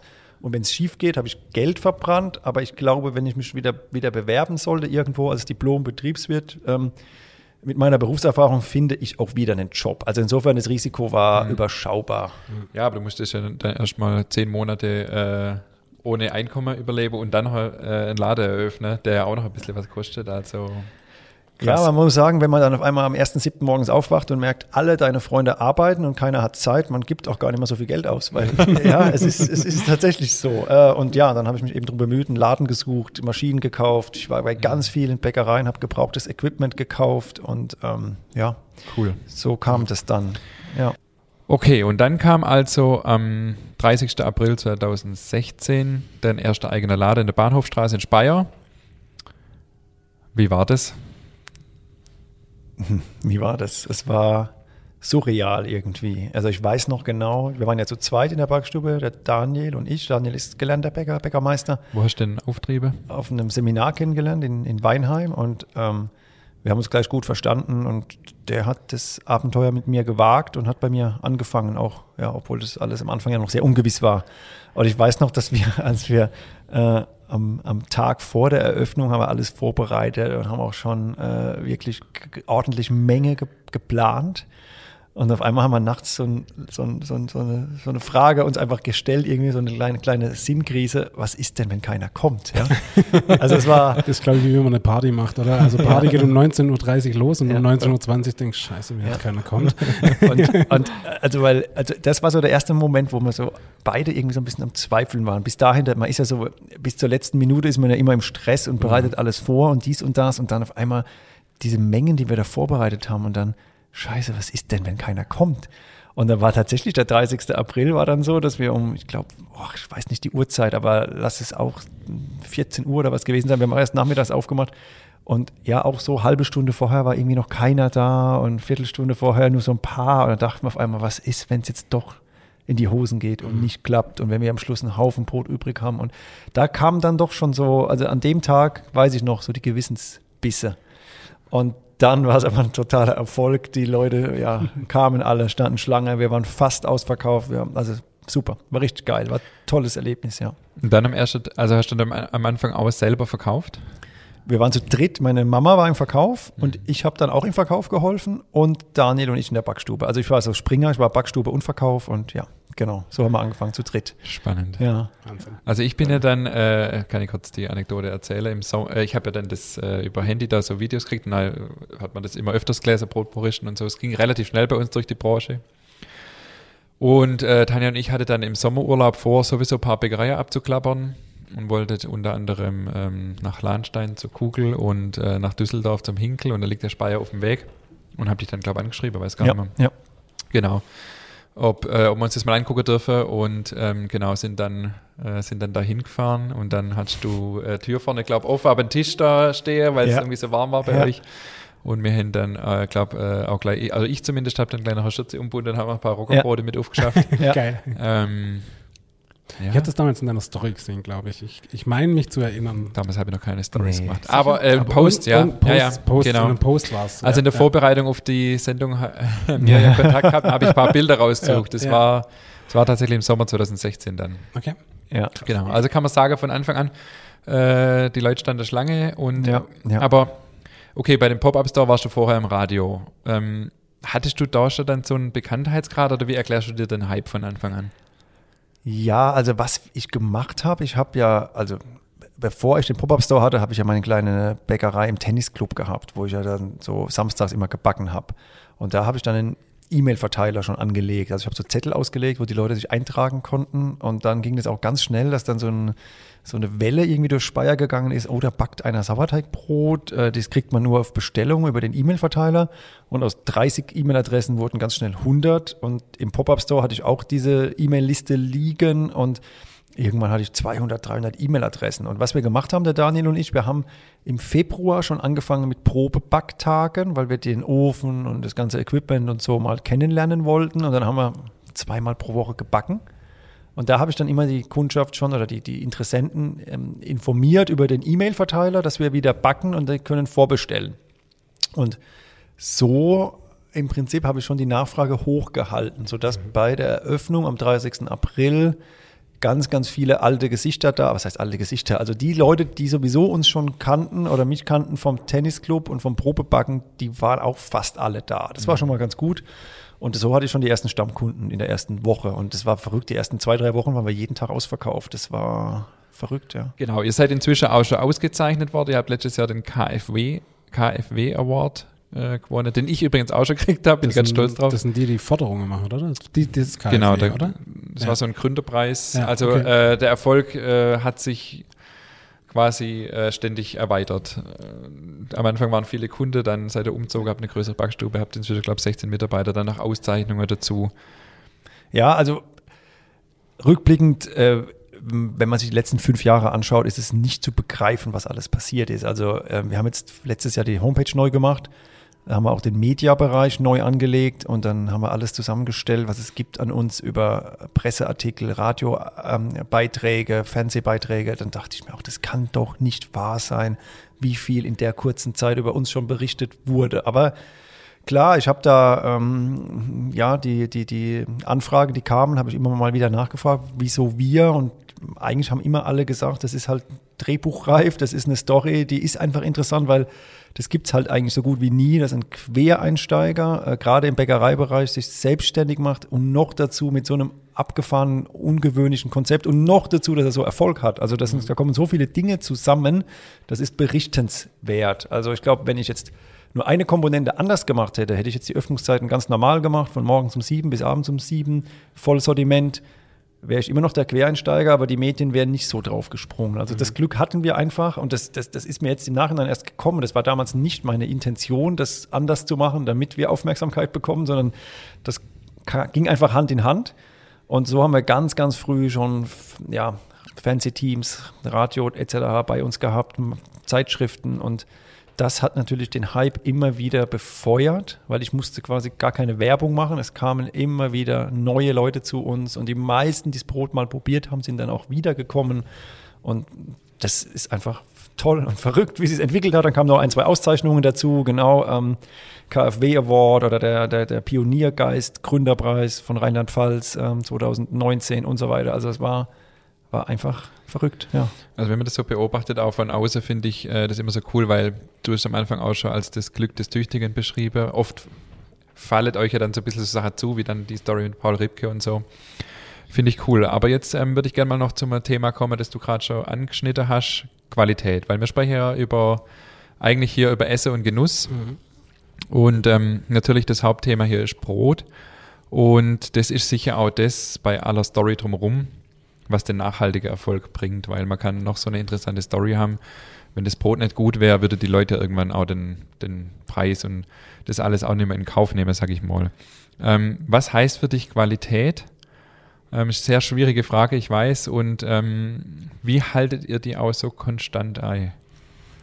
Ja, der, du, du sagst es schon, Qualität ist extrem subjektiv. Ich meine, im Bäckerhandwerk wird ja probiert mit irgendwelchen Prüfschema und mit irgendwelchen normierten ähm, ähm, Qualitätsprüfprozessen versucht, es irgendwo in ein Muster zu pressen, aber ich finde das sehr schwierig. Ähm, ja, wie sagen wir in der Pfalz, schmecke muss es. Das ist schon mal das Wichtigste. Also ähm, das, was wir machen, dieses puristische, wo, wo wir ja bei den Broten wirklich sagen, wir lassen Hefe weg, wir machen reine Sauerteigbrote. Das kann man ja gut und kann es schlecht machen. Also ich sage immer, man kann mir das beste Rinderfilet geben, ich kann das trotzdem ähm, tot braten und trocken braten. Also das eine ist, dass man es gut machen will und dass man es aber auch machen kann. Also das Know-how einfach ähm, sich anzueignen. Und für mich bedeutet Qualität, ja, bezogen auf Brotbacken, wenn man da ein, ein, ein Brot vor sich liegen hat, wo man ähm, nur das Notwendigste reinpackt, aber auch darüber kann man streiten, gar keine Frage. Was ist überhaupt wie, das Notwendige beim Brotbacken? Ähm, aber zumindest, wenn man da jetzt nicht irgendwelche ähm, Helferlein reinmacht aus, der, aus, der, aus dem Labor, aus der Tüte, und wenn man es dann eben schafft, ein Brot mit Charakter zu backen, mit einer geilen Kruste, mit einer langen Frischhaltung und mit einem individuellen Geschmack, dann ist das für mich ein hochwertiges, gutes Brot. Und das ist immer auch ein Stück weit subjektiv, aber wenn wir die Rückmeldung von unseren Kunden bekommen, dass sie bei dem Brot, wenn sie es essen, Gänsehaut bekommen, dass sie an ihre Kindheit sich zurückerinnert fühlen, wenn sie einfach sagen, das Brot kann man pur essen, da muss nichts drauf und das ist einfach ein sehr leckeres, tolles Produkt und sie vertragen es auch noch gut, ähm, das ist auch nochmal so ein Punkt. Ähm, dann bin ich eigentlich schon happy, dann reicht es schon. Also letzten Endes, wir backen Brot für die Kunden ähm, und nicht für irgendwelche Prüfschema und für irgendwelche normierten Prozesse. Ähm, es muss gut schmecken, gut verträglich sein und dann, dann, dann ist das für mich Qualität. Hm. Also das äh, ist interessant, auch mit den Prüfschemen. Ich nehme ehrlich gesagt bei den Innungsprüfungen nicht mehr teil, weil da kriege ich immer schlechte Noten. Ach, was, echt? ja. Okay, krass. Ja. Aber ich glaube, wir verkaufen ganz gut Brot, deswegen, ähm, Ja. genau, Qualität ist sehr dehnbar und die äh, Prüfschemen sind teilweise auch. Ja, wir hatten es ja vorhin in der, Vor ne, in der Vorverkostung, nenne ich es mal, auch von unserem Roggenbrot. Ne? Ist ja immer was Regionales auch. Also ähm, je nach Region der Verbraucher ähm, erwartet ja bei uns vielleicht ein bisschen kräftiger. Der mag eine leichte Säure in seinem Roggenbrot, weil das gewohnt ist von der Riesling-Scholle. ähm, aber je weiter man Richtung Süden kommt, ist Säure nicht mehr so gefragt. Also das ist, ich finde, das ist absurd, da jetzt irgendwie ähm, ja, so ein Prüfschema drüber zu stülpen über ein Brot. Ähm, ja. Richtig. Aber Qualität ist natürlich was, da kann man trefflich drüber streiten. Wir versuchen es jeden Tag so gut wie möglich zu machen, aber genau deine Frage war ja noch, wie schaffen wir es, die Qualität Genau. hochzuhalten? Ähm, was wir halt machen, wir haben jeden Tag äh, in der Backstube haben wir eine Qualitätskontrolle, die Bäcker, also auch ganz bewusst, ohne dass ich da immer dabei bin. Ähm, unser Backstubenteam schneidet dann alle Brote auf, dann werden sie angeschaut, werden sie verkostet. Ähm, und was wir machen, wir haben jeden Tag ein Sauerteig-Tagebuch, wir schreiben alle Temperaturen auf, wir schreiben Raumtemperatur, Mehltemperatur, pH-Wert auf. Also wir versuchen das dann schon, weil ich ja Zahlen, Daten, Faktenmensch bin, dann doch ein Stück weit ähm, zu kontrollieren. Aber am Ende, am Ende zählt schon das gebackene Produkt. Ich sage immer, wichtig ist, was aus dem Ofen kommt. Also dürfen uns auch nicht zu sehr festhalten an unseren ganzen Notizen und Zetteln. Aber das gibt einen gewissen, eine gewisse Stabilität schon, wenn wir gerade so Sachen wie pH-Wert beim Weizensauerteig im Blick haben. Trotzdem, das gebackene Produkt muss jeden Tag ähm, geprüft werden und dann müssen wir eben auch ein, ein Learning daraus ziehen, wenn wir merken, oh, heute war es aber nicht so toll vom Volumen, von der Porung, was auch immer, müssen wir so, wie ich als Hobbybäcker angefangen habe, Trial and Error, was probieren und gucken, ob es was bringt, ja. Wo hast du eigentlich vorher dein Brot gekauft? Äh, wenn ich ganz ehrlich bin, habe ich in, einer- in, einer, in einer recht langen Zeit, in einem langen Zeitfenster, habe ich tatsächlich beim Discounter ein abgepacktes ähm, so Korn-an-Korn-Brot gekauft, so fertig geschnitten schon. Ja, tatsächlich, ist so. Das hätte ich jetzt wirklich nicht erwartet, muss Ja. ich sagen. Ja, ja, ist die Wahrheit. Also, ja. Weil du mit dem Bäckerbrot nicht zufrieden Ja, warst? ja, das ist leider so, weil ich mit Bäckerbrot nicht zufrieden war. Also gerade da in Ludwigshafen, da gab es kein gescheites Brot. Da gab es diese Vorkassenbäcker im Supermarkt und Großbäcker und das hat mir alles nicht geschmeckt. Und dann fand ich dieses abgepackte Discounterbrot, da krieg ich irgendwie so eine kleine Packung, 500 Gramm für, weiß ich gar nicht, 1,30 Euro oder was, diese geschnittenen. Ähm, aber ja, es, es, es, war für mich damals der Kompromiss, bis ich dann selbst angefangen habe zu backen, so schlimm es sich das anhört. Ja, sorry. Nö, alles gut. Das, das, das soll hier ehrlich sein. alles gut, ich kann das auch, ich kann das durchaus nachvollziehen. Ähm, Was mich noch interessieren würde, Es gab halt keine Grimmers Backstube hier. Wer weiß, ob ich dann überhaupt angefangen hätte zu backen. Ja, es ist, es ist tatsächlich so. was mich noch interessieren würde, du hast ja auch jetzt mittlerweile einen Bäckermeistertitel, richtig? Ja, ja, Okay, aber ohne die Meisterschule traditionell besucht zu haben. doch. Ah, Okay. Meisterschule ja, aber ich hab, bin kein Geselle. Also ich habe nie eine Ausbildung gemacht. Ich Okay. habe da auch über eine Ausnahmegenehmigung den Zugang bekommen, äh, die Erlaubnis, die Meisterschule zu besuchen und war 2017 habe ich mich angemeldet in Karlsruhe und war berufsbegleitend da äh, für ein Jahr auf der Meisterschule, immer zwei Tage die Woche. Und 2018 im April war die Prüfung, genau. Und bin seitdem auch Bäckermeister tatsächlich, ja. Hm, Okay. und bist du stolz drauf? Ähm, hm, ähm, äh, nein. Ach, was echt? Okay. Nee, Krass, nee. deswegen steht auch so gut wie nirgends. Ich gehe damit nicht so gern hausieren. Ich, oh, ich war super enttäuscht. Ich war super enttäuscht. Mir tun meine Kollegen leid, die damals mit auf der Meisterschule waren, wie wenig die gelernt haben. Oh, das war echt für das Geld. Es war, also oh mein Gott, äh, hört sich jetzt vielleicht ein bisschen arrogant an. Ja, alles gut und schön, aber ähm, ich stehe da auch dazu. Ich finde, dass das, was wir da gelernt haben rund ums Thema Brotbacken, Sauerteig, war einfach zu dünn. Und das haben auch die Kollegen gesagt. Die haben gesagt, eigentlich ist das hier ähm, ja nicht viel mehr Wissen als das, was wir als Geselle schon gelernt haben und wussten. Gerade das Thema Sauerteig wird zu sehr an der Oberfläche gekratzt. Und ich weiß noch, ich habe mit dem Fachlehrer damals diskutiert, weil er gemeint hat, also so steht es halt auch im Lehrbuch, ähm, ja, dass man, wenn man ein hefefreies Brot backen möchte, muss man einen Drei-Stufen-Sauerteig machen. Mit einem Ein-Stufen-Sauerteig klappt das nicht, da muss man Hefe zusetzen. Ist halt aber Quatsch. Das Lehrbuch ist an der Stelle einfach veraltet. Und da habe ich mit dem Fachlehrer rumdiskutiert und ähm, das sind alles so Dinge, wo ich sage, ja, ich bin sch- schon einerseits stolz, dass ich es geschafft habe, als Quereinsteiger diesen Weg zu gehen, weil die praktische Prüfung war schon für mich mit, mit Ach und Krach nur äh, bestanden, mhm. weil ich mich da mit ganz vielen Dingen beschäftigen musste, mit denen ich vorher keine Berührungspunkte hatte.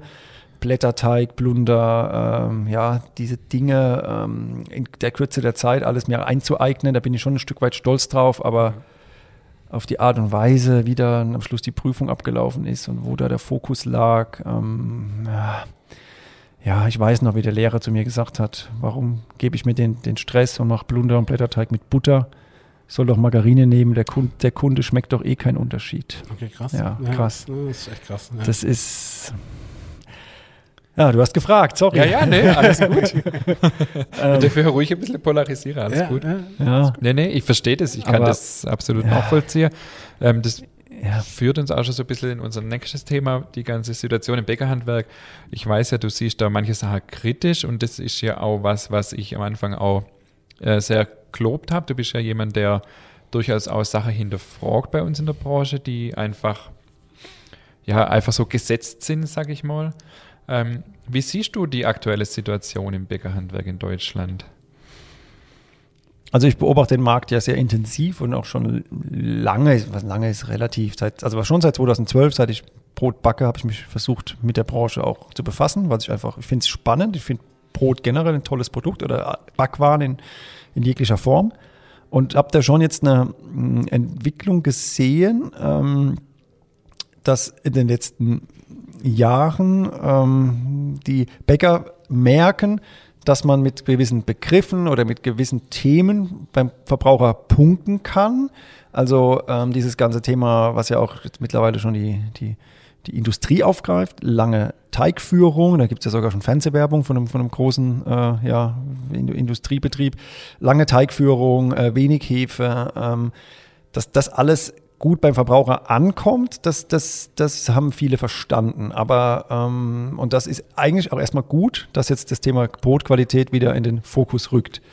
Natürlich muss man auch ein bisschen aufpassen, weil das ist auch viel, man könnte, man könnte sagen, es gibt auch einige, äh, die das übertreiben, die machen dann eine Art von Verbrauchertäuschung. So krass formuliere ich das mittlerweile, ähm, stehe ich auch dazu, weil ähm, wenn vorne dem Kunden was erzählt wird, was hinten in der Backstube nicht gehalten werden kann, ähm, also wenn man dem ein, ein, X für ein U vormacht und sagt, ja, wir machen das alles hier ganz traditionell und ohne irgendwelche Zusätze und alles hier hauseigens hergestellt und hinten wird dann doch anders gearbeitet, dann ist das wiederum für die Branche überhaupt nicht gut, weil ich glaube, Konsument hat in den letzten 10, 20, 30 Jahren so ein bisschen äh, das Vertrauen schon auch verloren, weil auf einmal natürlich auch durch die Presse ging, es gibt Teiglinge aus China und aus Polen und äh, die ganzen Backmischungen und Backmitteln und so werden da verwendet. Also das wichtigste Gut, was ja eigentlich das Bäckerhandwerk hat, ist das Vertrauen ähm, nicht zu verspielen äh, bei, den, bei den Kunden. Und wenn man dann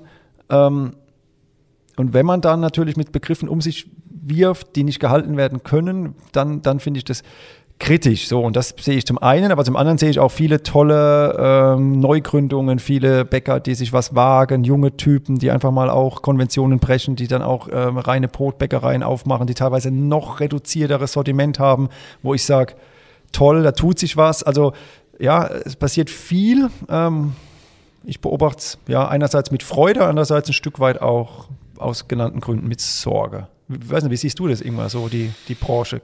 Ja, ich sehe es äh, ich sehe es ähnlich.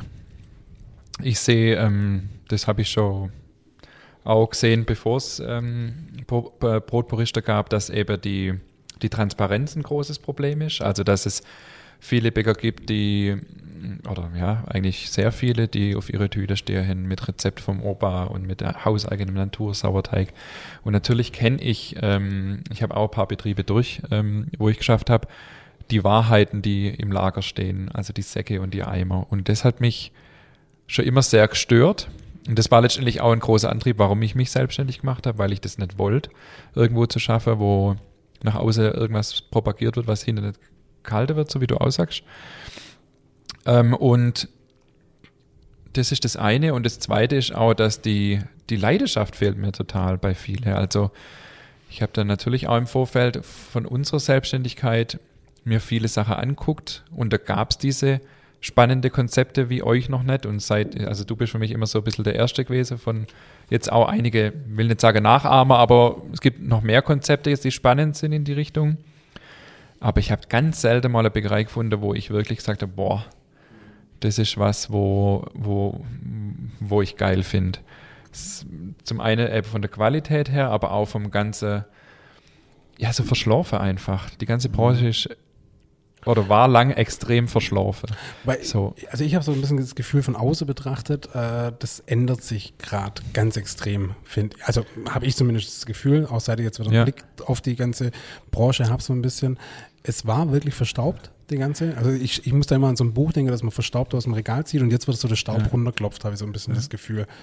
Ja, dass das und- so ein bisschen eine Renaissance erlebt gerade. Ja, zum Glück, das ist ja das, was der Sebastian auch gesagt hat, aber ähm, ja, es gibt trotzdem noch genug, Ja. sage ich mal. Und das soll jetzt auch nicht arrogant klingen. Also, ja, ich habe halt den Eindruck, es gibt viele, die, ähm, die sehen sich als das Nonplusultra und, ähm, und, und, und das, was ich auch meine mit der Leidenschaft, die einfach da, die ich da vermisse an viele Stellen, wir haben es ja vorher auch schon im, im Gespräch darüber gehabt, es wird immer quasi guckt, wie, äh, also es, äh, also wir gehen eigentlich so ran an die Sache, wir wollen ein geiles Produkt, wir wollen, äh, wir wollen ein geiles Marketing, wir wollen frische Backware und unterm Strich muss es sich rechnen, klar, aber ähm, das ist für uns immer erst der zweite Schritt so. Also es gibt da Gründe für TK-Brezeln, sag ich mal. Man kann die wahrscheinlich billiger kaufen, als dass man sie selber herstellt, aber das ist halt nicht geil. Also Ja. und das sehe ich echt äh, kritisch und äh, wie es der Sebastian auch schon gesagt hat, die äh, Verbraucher sind heute äh, ein bisschen besser informiert und wollen wissen, was sie essen. Es gibt mehr Allergie als je zuvor und ähm, der Bäcker, der es schafft, da Vertrauen beim Kunde zu gewinnen, ähm, der hat eben ein ganz großes Plus, weil die Kunden eben äh, sehr misstrauisch sind und ja, nicht umsonst gibt es diese Begriffe wie äh, Tütebäcker und so weiter. Ja, Ich finde aber auch zu Recht ähm, misstrauisch sind. Das ist, das ist natürlich mal so ein Punkt, gerade wenn man sich in der Branche unterhält. Das wird ja nicht gern gehört, ne? dass so äh, die Meinung da draußen eben die ist, dass äh, viele Backmischungen verwendet werden, viele Teiglinge und so. Aber ähm, leider schafft man es ja auch nie als, als Verband, als Branche, das so richtig zu entkräften. Also das ist, es ist wenn man, ne, Ingmar, du kennst das, wenn man auf so eine große Bäckermesse mal geht, so eine Südback oder so, was da für Riesenstände sind, eben genau von diesen Anbietern dieser Backmittel und Teiglinge, wie viel Personal da rumsteht. Da soll man mal einer sagen, dass das wirklich im Markt nicht ähm, vertreten Nee. ist, diese Produkte, weil dann könnte man diesen ganzen Laden, äh, diesen ganzen Messebau und die, das ganze Personal nicht bezahlen. Und ich glaube, da würde dem Bäckerhandwerk im Allgemeinen ein bisschen mehr Ehrlichkeit und Transparenz sehr, sehr, sehr gut stehen, weil man hat, glaube ich, Angst, ähm, wenn man da diese, dieses, dieses, ja, diese Büchse öffnet, dass man die Verbraucher noch mehr verprellt. Wenn man das einfach mal zugeben würde, würde sagen, ja, es gibt diese Zukaufprodukte. Aber ich glaube, das ist eine unbegründete Angst. Ich glaube, wenn man offen mit dem Verbraucher spricht und wenn man dem sagt, pass auf, so sieht's aus, wir als Bäckerei, wir stellen 80 Prozent selbst her, aber die Muffins kaufen wir zu und die TK-Brezel kaufen wir zu, dann würde der Verbraucher das doch auch verstehen, wenn man das begründet und erklärt, weil er will ja nicht, er will nicht verarscht werden, er will es einfach nur wissen, dann kann er es selbst entscheiden. Dann kann er sagen, hey, wunderbar, ich unterstütze euch trotzdem, ich verstehe das total, dass ihr nicht jede Brezel von Hand schlingen könnt. Ich meine, Ingmar, du weißt, wie viel Arbeit das ist. Ähm, und manche sagen einfach, okay, für uns ist es halt nur ein, Randprodukt, wir kaufen die Brezel zu, aber wir reden auch drüber. Das wäre für mich so der richtige Weg, ähm, um aus dieser ja, Ecke mal raus zu kommen. ähm, Ja, weil ich meine, ich habe leicht reden, wir machen nur Brot, ja, und, und ja, Burgerbrötchen noch, aber also fairerweise muss man natürlich auch sagen, ähm, ja, wir haben neu gegründet, wir konnten quasi ähm, nur Brot äh, als Produkt anbieten, aber man muss auch sagen, dass es natürlich Betriebe gibt in der vierten, fünften Generation mit 60, 70 Produkten im Regal. Man kann dann nicht von heute auf morgen einfach sagen, wir machen jetzt nur noch Brot und, und, und, und schmeißen da äh, 80 Prozent vom Sortiment raus, weil dann verprellt man natürlich auch viele Stammkunden. Insofern, ich finde natürlich, man muss da immer auch fair bleiben und muss das Ganze auch mit einer gewissen, äh, mit einem gewissen Realismus äh, betrachten. Aber nochmal, äh, manchmal wäre es, glaube ich, besser, dem Kunden einfach zu sagen, wie es tatsächlich ist. Ähm, und vielleicht auch eine Perspektive zu geben und sagen, da und da sind wir schon dran und hier arbeiten wir noch dran. Ähm, das, das wird einfach ganz viel Vertrauen ja, generieren bei den Kunden. Ja, gut, klar, ich meine, dass man eine Bäckerei nicht einfach mal kurz das Sortiment umschmeißen kann. Die Thematik hatten wir zwei auch, wo du die, äh, die- Bäckerei übernommen hast.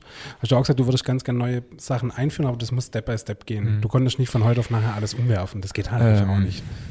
Jein, inzwischen sehe ich es ein bisschen anders. Also es geht nicht von heute auf morgen, glaube ich. Ich meine, bei uns war es schon so ein Cut. Ja. War jetzt nicht innerhalb der Familie übernommen und mir hat einfach ein anderes Konzept. Ähm, muss das jetzt auch gar nicht schlecht machen. Ich glaube, wichtig ist einfach Nee. die Transparenz. Genau. Aber ähm, es geht mehr, als man denkt. Also vor allem seit ich Sebastian kenne, weiß ich, dass auch viel mehr noch geht, als man denkt. Aber wir sind da heute auch unverschrockener. Also ähm, unser Sortiment äh, lebt auch. Also wir schmeißen öfters mal Sachen raus, die uns einfach nerven oder die, die kann immer gut funktionieren.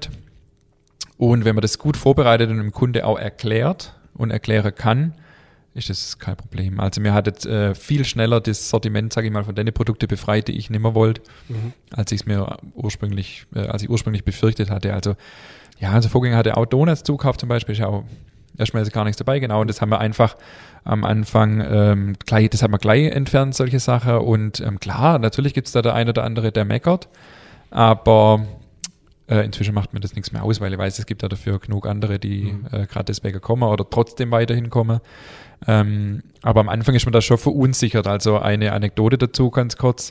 Wir hatten am Anfang ähm, Fettglasur, also Schokobanane mit kakaohaltiger Fettglasur überzogen ähm, und haben das halt auch sukzessive umgestellt auf richtig gute Kuvertüren. Wir hatten eine Kundin, die kam jede Woche und hat acht oder zehn Schokobananen gekauft und hat dann äh, gesagt, die schmecken nicht mehr so wie vorher und die kommt seitdem auch nicht mehr. Okay. äh, wo ich dann echt, äh, da kommt dann schon ins Ja. Zweifeln am Anfang, aber inzwischen weiß ich, es kommen dafür genug, es dauert eine Weile, Mhm. aber es kommen genug andere dafür. So ging es uns auch mit einem Brot, das wir vom Vorgänger übernommen haben, also von der Optik her zumindest, wo wir richtig, uns richtig viel Mühe gegeben haben, wo wir uns einen eigenen Sauerteig dafür angesetzt haben und so, wo es dann wirklich Kunden gab, die gesagt haben, das schmeckt nicht mehr so wie vorher. Und dann kommt man schon ein bisschen ins Grübeln, aber es hat dann einfach eine Weile gedauert Ja. und dann hatte mir relativ schnell das ähm, so umgestellt, wie wir uns das vorstellen.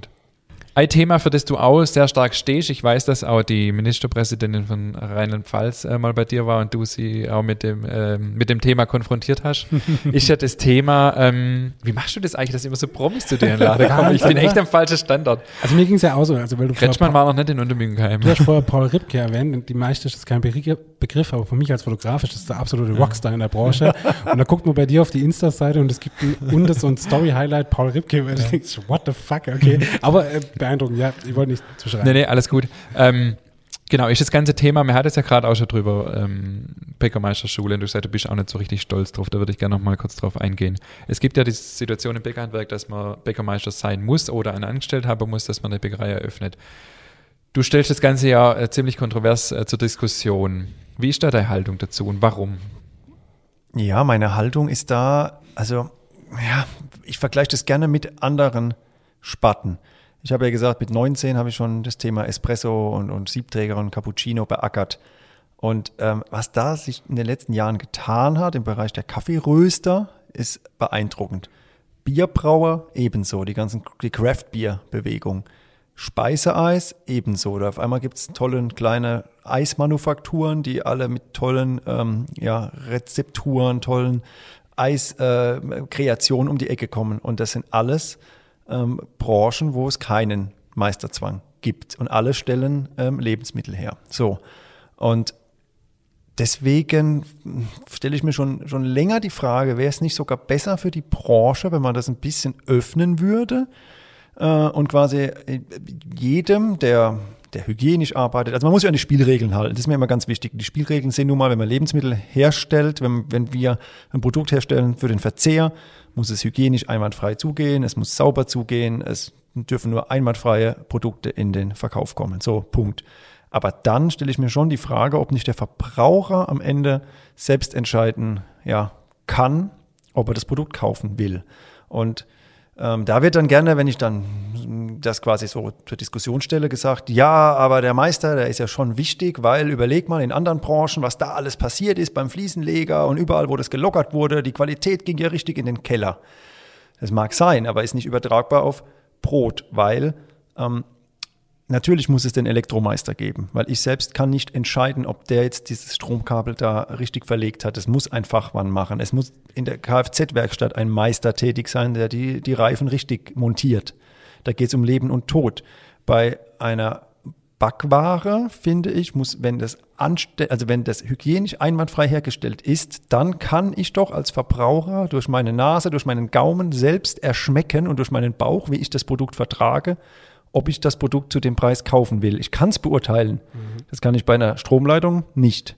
Und da würde ich tatsächlich mal diesen, diesen, diesen, diese Vermutung äußern, dass es dem Handwerk sogar besser gehen würde, wenn man den Quereinsteigern einfacher den Marktzugang ermöglichen würde, weil ich habe ja in beide Richtungen mittlerweile viele Kontakte. Einmal zu Profibäckern, zu etablierten Bäckern, aber auch zu ganz vielen Hobbybäckern. Und ihr glaubt nicht, wie oft ich E-Mails bekomme. Das ist wirklich enorm oft von Hobbybäckern, die sich selbstständig machen wollen, aber die eben an derselben Hürde scheitern, die eben keine Ausnahmegenehmigung bekommen. Mhm. Und das muss man sich mal vorstellen. Also einerseits sagt das Bäckerhandwerk, wir haben einen Nachwuchsmangel, jedes Jahr äh, weniger Azubis. In den letzten zehn Jahren sind die Zahl der Azubis um 60 Prozent zurückgegangen. Wir haben Bäckereisterben, jeden Tag schließt eine Bäckerei.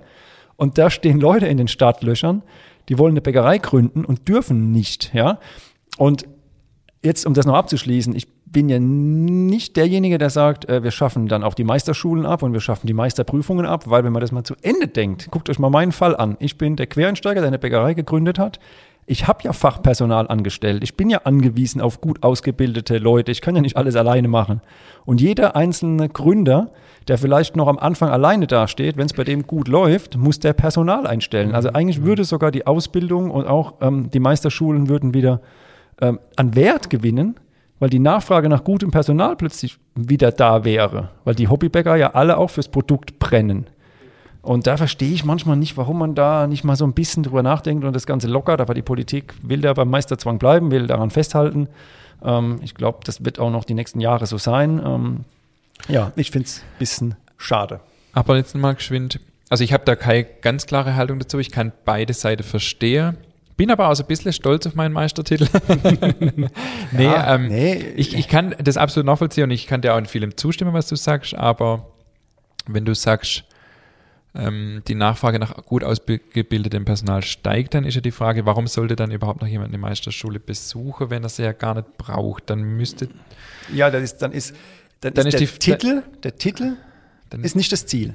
Das Know-how ist das Ziel. Ja, und das ist ja mein die Qualität aber deutlich besser sein als das, was du vorher beschrieben hast. Ja, aber das, das, das ist ja dann, ein, davon gehe ich erstmal aus. Also ich meine, jetzt sitzen wir hier im Jahr 2021 und äh, wir müssen ja heute schon die Weichen stellen für 2025. So sehe ich das immer. Man muss ein bisschen in die Zukunft denken. Und wenn man heute sagt, okay, der Meisterzwang fällt irgendwann, dann muss man das zu Ende denken und muss überlegen, okay, dann braucht man keine Meisterschulen mehr, die auf die Meisterprüfung die das Ziel haben, einen Titel zu erlangen, ausbilden, sondern das Personal auszubilden, das es braucht in den Betrieben, und dann wird ein Schuh draus, weil im Moment mhm. ist es ja so, und deswegen, vielleicht habe ich das ein bisschen hart ausgedrückt, also ich will niemandem, das will ich nochmal ganz klar hier sagen, der diesen Weg gegangen ist und eine Meisterschule besucht hat und ähm, sich entschieden hat ähm, und auch die Prüfung absolviert hat und sich da entschieden hat, diesen Weg zu gehen, der nimmt ja Geld und Zeit in die Hand, will ich hier niemanden äh, irgendwie ähm, ähm, ja, an den Kachen fahren oder irgendwie äh, keinen Respekt zollen. Ich finde das erstmal gut, aber ich persönlich für mich selbst habe da halt nicht so viel mitgenommen und war deswegen nicht so stolz drauf. Aber natürlich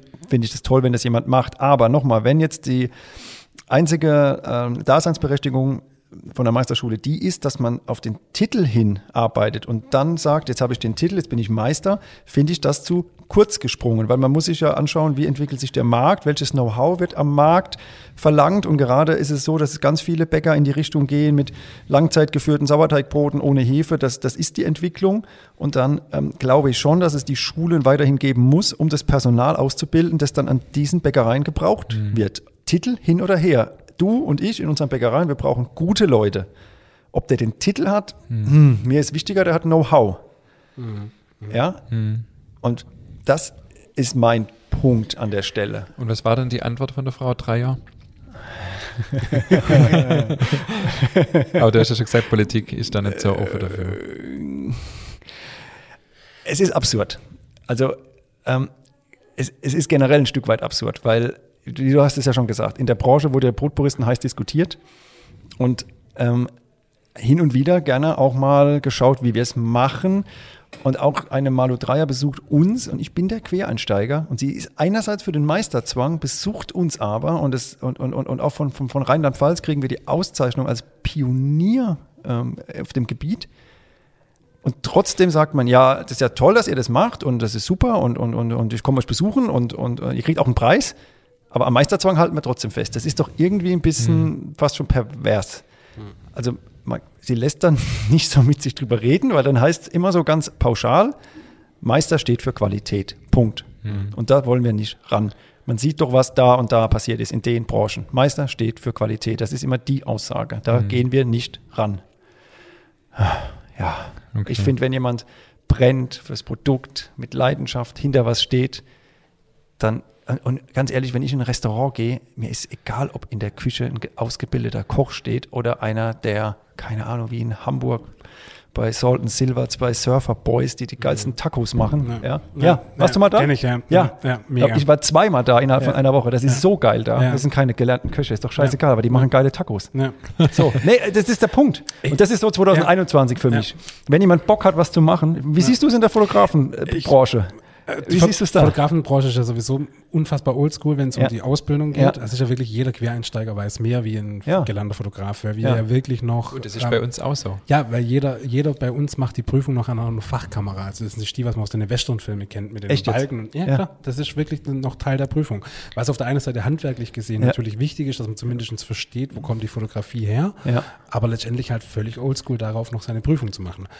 Aber ich finde es hochspannend. Ich habe das tatsächlich auch immer gesehen. Eigentlich so der Meister ist ein Qualitätssiegel, habe ich eigentlich auch immer gedacht. Dachte ich auch früher, klar. Ist Aber- das eigentlich so die Idee? Ich finde deinen dein Ansatz wirklich gut, es wirklich mal neu zu denken und zu sagen, hey, es geht nicht um den Titel, sondern um das Know-how. Ich finde Ja. das ein hochspannender Ansatz und ich habe es tatsächlich immer anders gesehen. Ich habe immer gesagt, Mensch, Meisterzwang müssen wir dran festhalten. Und auch jetzt, viele Berufe kommen ja wieder zurück. Also gerade Fliesenleger, Ja. wie du es vorher gesagt hast, der war ja abgeschafft und wird jetzt wieder eingeführt. Ähm, bei ganz vielen Ja. Berufen jetzt, wo ich dachte so, ja, nee, ich bin eigentlich voll hinter Meisterzwang gestanden, aber jetzt, wo du das sagst, denke ich, ja, das macht schon Sinn irgendwie. Ich sehe das auch, Ja, man, also es ist ein schwieriges Thema. man muss sich da weiterentwickeln, vor allem im Jahr 2021. Also ich meine, man muss ja auch mal sehen, ähm, wo, wo kommt das her? Ja? Ja. Das kommt ja daher, vor, ey, überleg mal, vor 20 Jahren gab es noch kein YouTube, keine Blogs, keine Ja. Foren, kein Ja. gar nichts, was in den letzten Jahren alles passiert ist. Das heißt, wenn ein Autodidakt sich voll reinfuchst, auch Thema Fotografie, Photoshop, sich alles aneignet mit Ja. YouTube-Tutorials Ja. Und der will bei dir anfangen zu arbeiten und du sagst, ja, du bist aber kein ausgebildeter Kommunikationsdesigner, hier ist die Tür, kannst wieder gehen. Wie absurd ist der Gedanke? Ja. Und der Typ brennt, der hat's drauf. Ja. Und so sehe ich es hier auch. Es gibt so viele Hobbybäcker, die befassen sich Tag ein, Tag aus mit Sauerteig, die fuchsen sich da rein, die haben Livito Matre, Dinkelsauerteig, Weizen, Rocken. Die haben so Bock auf das. Ja. Haben einfach den Titel nicht. Aber ich würde die sofort einstellen. ja, das stimmt allerdings. Und das ist. Ah, da, da müssen wir einfach mal ein bisschen offener drüber sprechen können auch, Mhm. weil äh, wenn man dann schnell wieder in eine Ecke gedrängt wird und das passiert so, ja, der Teufel will ja den Meister abschaffen und was, was stellt er sich überhaupt vor? Ja. Und dann heißt es ja, arrogant, abgehoben.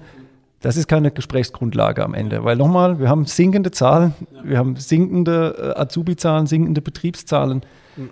Irgendwo müssen wir ja mal anfangen. Gut, ich denke, dass, dass natürlich die, die deutsche Ausbildung an sich ist weltweit bekannt. Das duale System, das ist be beliebt und bekannt. Ja. Aber es hat halt seine Mängel, finde ich. Und man merkt langsam, aber sicher doch, dass es da eine Änderung geben muss. Du sagst ja auch, die Berufsschule an sich ist, naja. Du wirst ganz ruhig bei dem Thema. Oh Gott. Nee, nee, alles gut. Ich, ähm, ich komme schon viel ins Nachdenken. Es ist halt so, die, die duale Ausbildung wird weltweit äh, geschätzt und gelobt, aber ähm, ich habe, äh, weiß nicht, ob ich das hier schon mal gesagt habe, auch schon teilweise an der äh, Berufsschule unterrichtet dürfe, nehme auch Prüfungen ab. Ähm, da ist halt vieles einfach stehen geblieben. Also das sind wir nicht im Jahr 2021 und da ist die Frage, ähm, ich bin mir nicht sicher, ob es richtig ist, alles abzuschaffen, weil ich finde es schon gut, man hat eine gewisse, also auch wenn jetzt jemand eine gute Ausbildung abgelegt hat, ähm, ja, oder wenn man jemand einstellt, ich kann ja nicht jetzt jeden zwei Wochen erstmal ähm, arbeiten lassen oder ihn so ausfragen, wie gut weiß er Bescheid. Es ist schon gut, eine gewisse Vergleichbarkeit zu haben, einfach wenn ich Fachkräfte auch einstellen will. Ob die Ausbildung, so wie sie heute stattfindet, dafür noch geeignet ist, ist jetzt mal eine andere Frage. Aber ich glaube, äh, grundsätzlich ist sie das schon. Aber die Qualität der Ausbildung, nicht nur an die Schule, auch an die Betriebe, ist halt extrem äh, unterschiedlich, sage ich jetzt mal. Also Aber wenn ich es, das sagen es kommt ja darf, immer drauf, es kommt ja immer auf die Person an. Sowohl Ja. in die Betriebe kommt es auf die Ausbilder an, es kommt auf die, äh, es kommt auf die Lehrer an äh, in die Schule und was ich dort teilweise halt sehe und gesehen habe, auch was ich bei den Prüfungen Jahr für Jahr erlebe, das ist schon Ja, und ich denke, es geht ja nicht. ernüchternd zum Es, Teil. es geht ja nicht ums Abschaffen. Es geht überhaupt nicht ums Abschaffen. Ich denke, es geht einfach ums Neudenken, Reformieren, mal, das Ganze einfach Ja, mal ich, kann, ich, prüfen. ich kann da jetzt mal eine kleine Anekdote dazu erzählen. Ich weiß nicht, ob wir das noch überhaupt senden können, weil das ähm, müssen wir mal gucken. Aber ich bin im Prüfungsausschuss bei uns in der Innung und ähm, ich bin total unzufrieden, wie das läuft. Äh, wie Prüfungen abgehalten werden, was für Fokus da gelegt wird, was die Anforderungen sind, wie die ganze Bewertung ist, wer da überhaupt Bewertungen abgeben darf. Ähm, da gibt es nicht mal ein richtiges äh, sag mal, Aufnahmesystem. Man wird dann mal richtig eingelernt. Und es ist schon bei uns hier in der regionalen Innung unheimlich schwierig, da Veränderungen zu bewirken. Ich bin mit meinem Kollegen, der schon seit Jahren dran, die Prüfungsordnung umzuschmeißen. Ähm, ich habe mein Amt kurzzeitig sogar niedergelegt, äh, weil ich gesagt habe, ich mache das nicht mehr, bis er mich mhm. dann halt bekniet hin, dass ich wieder mitmache. Und ich will ja auch was verändern. Aber es ist so mühsam, gegen die Mühlen der Bürokratie oder gegen mhm. diese Strukturen einfach zu arbeiten. Und ich habe da ja jetzt in, kurzfristig nichts davon. Also meine Hauptaufgabe ist halt mein Betrieb und das mache ich ja alles ehrenamtlich. Und ähm, ich stelle mir das sehr schwer vor. Dass auf, also das von unten rauf zu reformieren, stelle ich mir sehr schwer vor. Ja. Deswegen muss es von außen kommen. Also außen im Sinne von, äh, das muss einfach vom Kunden her gedacht werden vom Produkt her gedacht werden. Und man ist zu sehr, glaube ich, in seinen Regeln und, und Strukturen gefangen. Und man muss ja auch mal eins sagen, natürlich ist es ganze Bäckerhandwerk ist, ist, ist wirklich ein sehr traditionsbehaftetes Handwerk über Jahrhunderte hinweg mit sehr starren Regelungen und damals noch im Mittelalter irgendwie Aufnahmeprozedere und Bäckertaufe und Bäckerstrafe und so. Und natürlich. kurze, kurze Anekdote habe ich letzte Woche im Brotsommelier gelernt. Habt ihr gewusst, dass man im Mittelalter, wenn man einen Bäcker erschlagen hat, die dreifache Strafe kriegt? Nee. Wie wenn man ein normaler Mensch erschlagen hat. Ist tatsächlich so. Ja, und war es nicht so, im Gottesdienst wurde immer die erste Reihe für Bäcker auch freigehalten? Oh, das ist ja, ja ich mal, frag ne? das mal nach im Brotsommelier. Dominikus. Irgendwas habe ich mal gehört. Also Bäcker natürlich, das ist ein, ein, ein, ein, ein tolles Handwerk und es hat seine, seine Daseinsberechtigung und über Jahrhunderte hat sich das entwickelt. Aber man muss auch sehen, wenn man immer nur an den Regeln festhält, ne, wozu wurden denn Regeln gemacht, um das Bestehende zu bewahren? Mhm. Dann kommt man nur schwer zu Innovationen. Dann, dann passiert mhm. das, was du sagst, dass von unten herauf so ganz kleine Dinge nur verändert werden können. Aber eine große Innovation ist es nun mal nicht, und um das nochmal ganz klar zu sagen, ich sage ja nicht Ausbildung abschaffen oder Meisterschule abschaffen, ich sage ja nur den Zugang eine, zum Markt zu vereinfachen, eine Bäckerei zu gründen für Quereinsteiger, so wie es im Restaurantbereich ja auch möglich ist. Einfach da mal drüber nachzudenken. Einfach, dass man sagt, da ist jemand, der hat da Bock drauf. Und oftmals ist es ja so, wenn da ein Hobbybäcker mit 40 Jahren irgendwie, der steht mitten im Leben, der hat studiert, das sind ja nicht irgendwelche Hallotries, die sich da selbstständig machen. Und dann müssen sie ja noch beweisen im Markt. Also ja. die Gefahr, dass da jetzt irgendwie der Markt überschwemmt wird mit irgendwelchen äh, Garagenbäckern, die sich nicht an Regeln halten, sehe ich halt einfach nicht. Und nochmal, mhm. die Ausbildung würde ja aufgewertet werden, wenn man da ein bisschen mehr auf das nötige Know-how guckt die Leute braucht es ja trotzdem. Also Ausbildung abschaffen auf keinen Fall, Meisterschule auch nicht, aber eben den Marktzugang ein bisschen vereinfachen. Dafür würde ich plädieren. Aber gut. Ich glaube, wir machen hier an der Stelle noch ein nächstes Thema. Ja. Sehr interessant auf jeden Fall. Ich habe da jetzt heute wieder neue Denkanstöße dazu gekriegt. Das bringt mich jetzt zu meiner nächsten Frage. Ähm, du hast es ja auch schon gesagt, wir haben es schon ein paar Mal gesagt heute, du polarisierst ziemlich ähm, bei uns in der Branche und ähm, es gibt viele, die dich äh, total geil finden und es gibt auch einige, die sich schwer tun mit dir. Wie gehst Schön du? Schön gesagt. Ja, Wie gehst ähm, also du hast ja vorher auch gesagt, du bist sehr harmoniebedürftig. Wie gehst du mit der, mit der Kritik um? Trifft dich ja. das oder oder hatte ich das am Anfang mehr getroffen? Oder wie, wie ist das für dich? Oder muss ich, das fand ich kürzlich ganz witzig, du hast bei Google, glaube ich, eine Ein-Sterne-Bewertung gehabt und die war in deiner Story drin. Ich habe wirklich ja. mit der Mitglieder, ich fand es wirklich völlig ungerechtfertigt, ja. aber gut. Also schön, dass du es sagst, weil ähm, ich kann eigentlich sehr, sehr, sehr gut mit Kritik umgehen, wenn sie gerechtfertigt und wenn sie konstruktiv ist. Weil, als ich das gemacht habe mit der Ein-Sterne-Bewertung, natürlich hätte man da auch denken können, was ist denn jetzt mit ihm los? Es kriegt da, da eine Ein-Sterne-Bewertung und tritt das öffentlich breit. Er ist ja gar nicht kritikfähig. Aber in dem Falle war es einfach un unfair. Mhm. Und das, da, ich bin so ein Typ irgendwie, ähm, ja, so bin ich aufgewachsen, erzogen worden von meiner Oma. Meine Oma hat immer zu mir gesagt, so auf Pfälzisch, buh, das macht man nicht oder das gehört sich nicht. Also so Anstand ist mir wichtig, ja, dass man, ähm, man kann eine Meinung haben und ich habe eine Meinung und ich polarisiere, ja, ja, ja, aber trotzdem muss man irgendwie noch mit gewissen Umgangsformen und anständig so ein bisschen durchs Leben gehen. Und diese Ein-Sterne-Bewertung war einfach, die war einfach richtig fies. Die, war einfach, die hat nicht gestimmt. Sag mal nochmal, für was war die Ein-Sterne-Bewertung? Ja, dass irgendwie, dass man so lange ansteht und genau. das Personal ja. wirkt gestresst und Stimmt, dass man ja. ja so lange ansteht und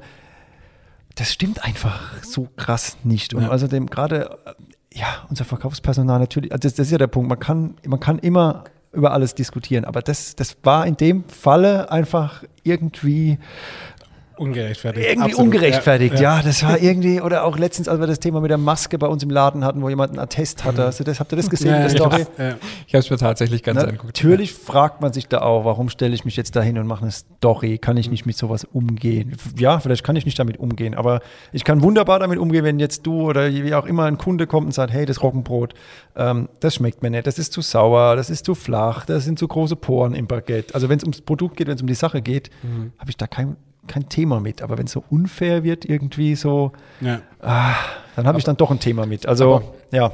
Gerade sag mal, innerhalb der Branche ist es schon so äh, eher unsachlich, die Kritik. Also so, Ja. äh, der Quereinsteiger, was will der eigentlich? Oder ich kann den jetzt dann langsam nicht mehr sehen, weil du ja schon auch sehr Ja. präsent bist. Ähm, kannst du sowas sofort wegstecken oder sagst dann, oder trifft dich das dann schon? Teilweise, teilweise motiviert mich das sogar, weil ich dann denke, ähm, ja, lieber man, man steht wofür und macht sein Ding ähm, und hat Ecken und Kanten und ist dann auch angreifbar, anstatt immer nur sich in der Grauzone zu bewegen. Also ich bin jemand, der oft schwarz oder weiß denkt. Ich bin impulsiv. Ich habe manchmal vielleicht auch eine dünne Haut, aber ich brenne halt auch recht schnell für Dinge und, und bin da sehr emotional und schnell bei der Sache und deswegen kann ich das ja auch verstehen, wenn jemand sagt, was will denn der schon wieder und der Quereinsteiger und ähm, ja, dann, dann kann ich das verstehen, aber ich ändere mich dann ja trotzdem nicht nur ihm zuliebe, weil nochmal, ich mag generell Leute im Leben, die eine Haltung haben, eine Meinung haben und eher Profil haben, als jetzt immer so Ja und Amen und so dieses Diplomatische und allen gerecht werden und ähm, ja, ich meine, bei uns in der Bäckerei, wir haben aktuell nur Kartenzahlung, wir, es gibt kein geschnittenes Brot, es gibt kein halbes Brot. Ich bin da schon hier und da der Hardliner, aber irgendwie äh, bin ich halt so. Punkt. Ja? Und wenn dann jemand kommt und sagt, du Depp, du akzeptierst kein Bargeld und warum kriegt man bei euch kein Brot geschnitten? Das ist doch blöd, dann, ja, dann ist es halt so. Aber ja, Aber es ist natürlich ja auch, ähm, du hinterfragst, also dein, deine Art, deine Bäckerei zu führen, hinterfragt natürlich ähm, uns etablierte Bäcker, sage ich jetzt mal, ich nehme mich da jetzt mal mit, mit rein und ich äh, finde es auch gut und ich äh, merke auch, dass ich mich dadurch selber mehr hinterfrage.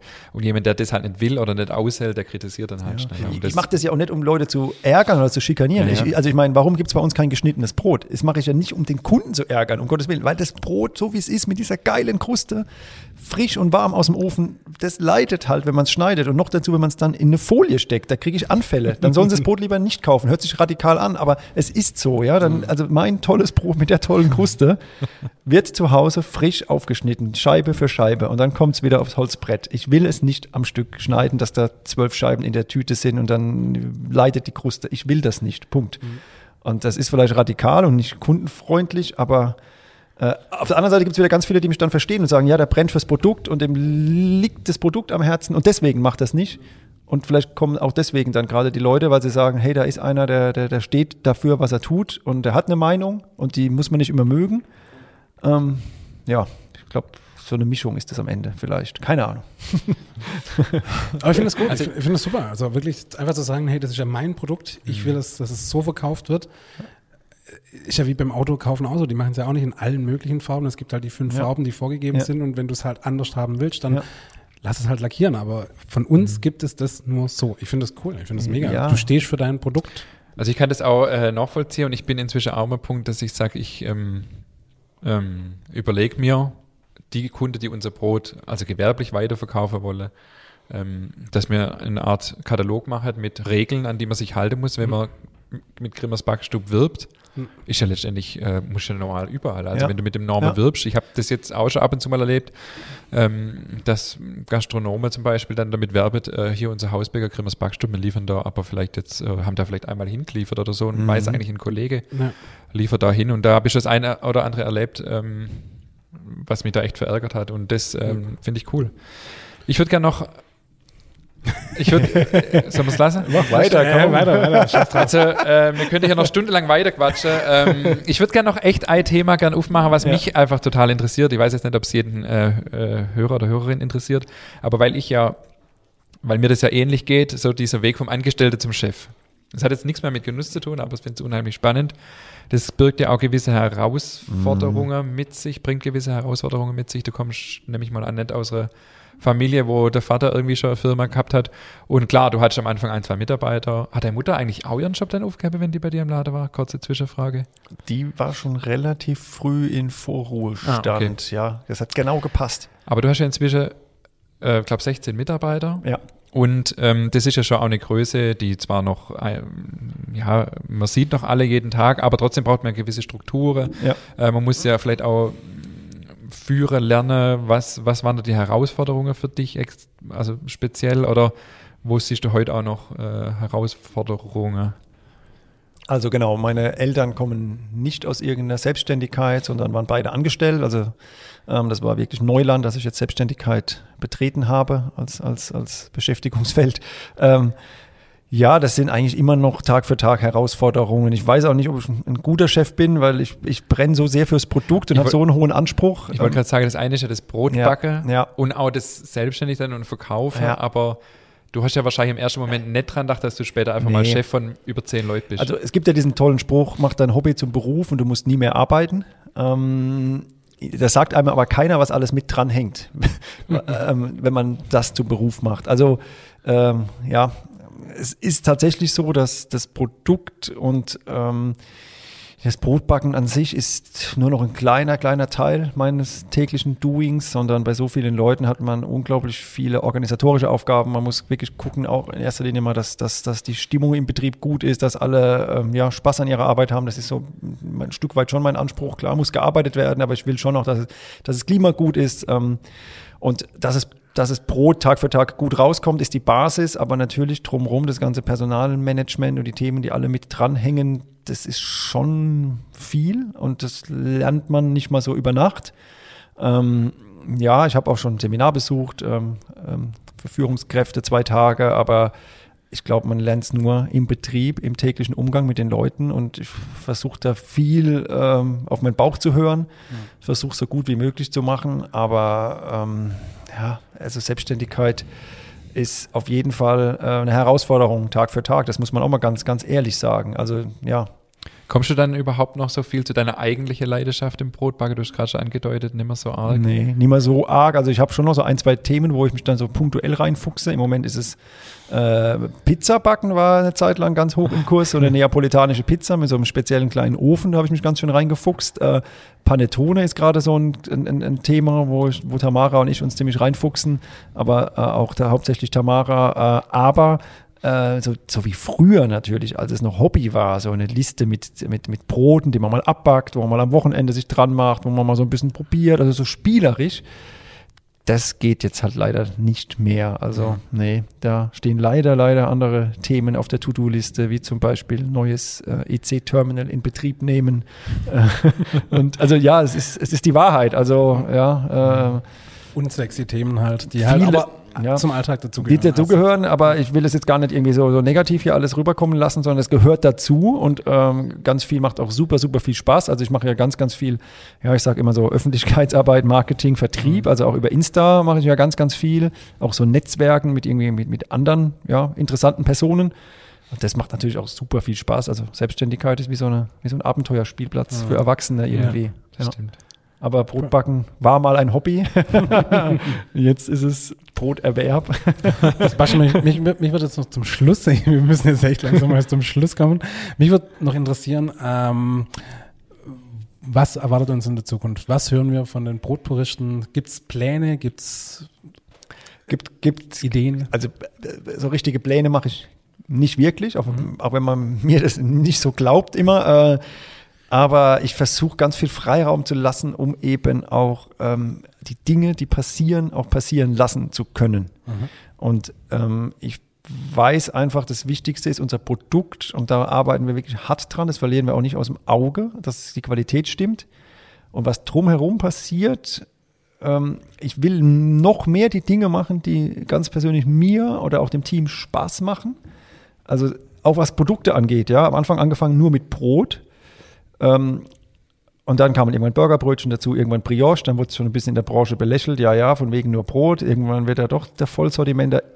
ist mir auch eigentlich scheißegal, was andere sagen. Wenn ich Bock auf Granatsplitter habe, machen wir Granatsplitter. So denke ich mittlerweile, weil ich einfach, ja, es ist, es ist so mein Ding und auf das, was ich Bock habe, das will ich machen und hoffe, dass es funktioniert. Aber ich habe die Erfahrung gemacht, wenn es aus tiefstem Herzen kommt, aus dem Inneren kommt, wenn es authentisch ist, wenn man da selbst voll hinten dran steht, dann stehen auch die Kunden drauf. Das ist so die Erfahrung. Und deswegen mache ich die Dinge, wo ich Bock drauf habe, hoffe, dass der Kunde mitgeht, will noch ein paar Dinge ausprobieren, aber ich habe keinen Fünfjahresplan, keinen Zweijahresplan. Okay. Ich weiß nicht mal, was Ende 2021 ist. Keine Ahnung. Keine Ahnung.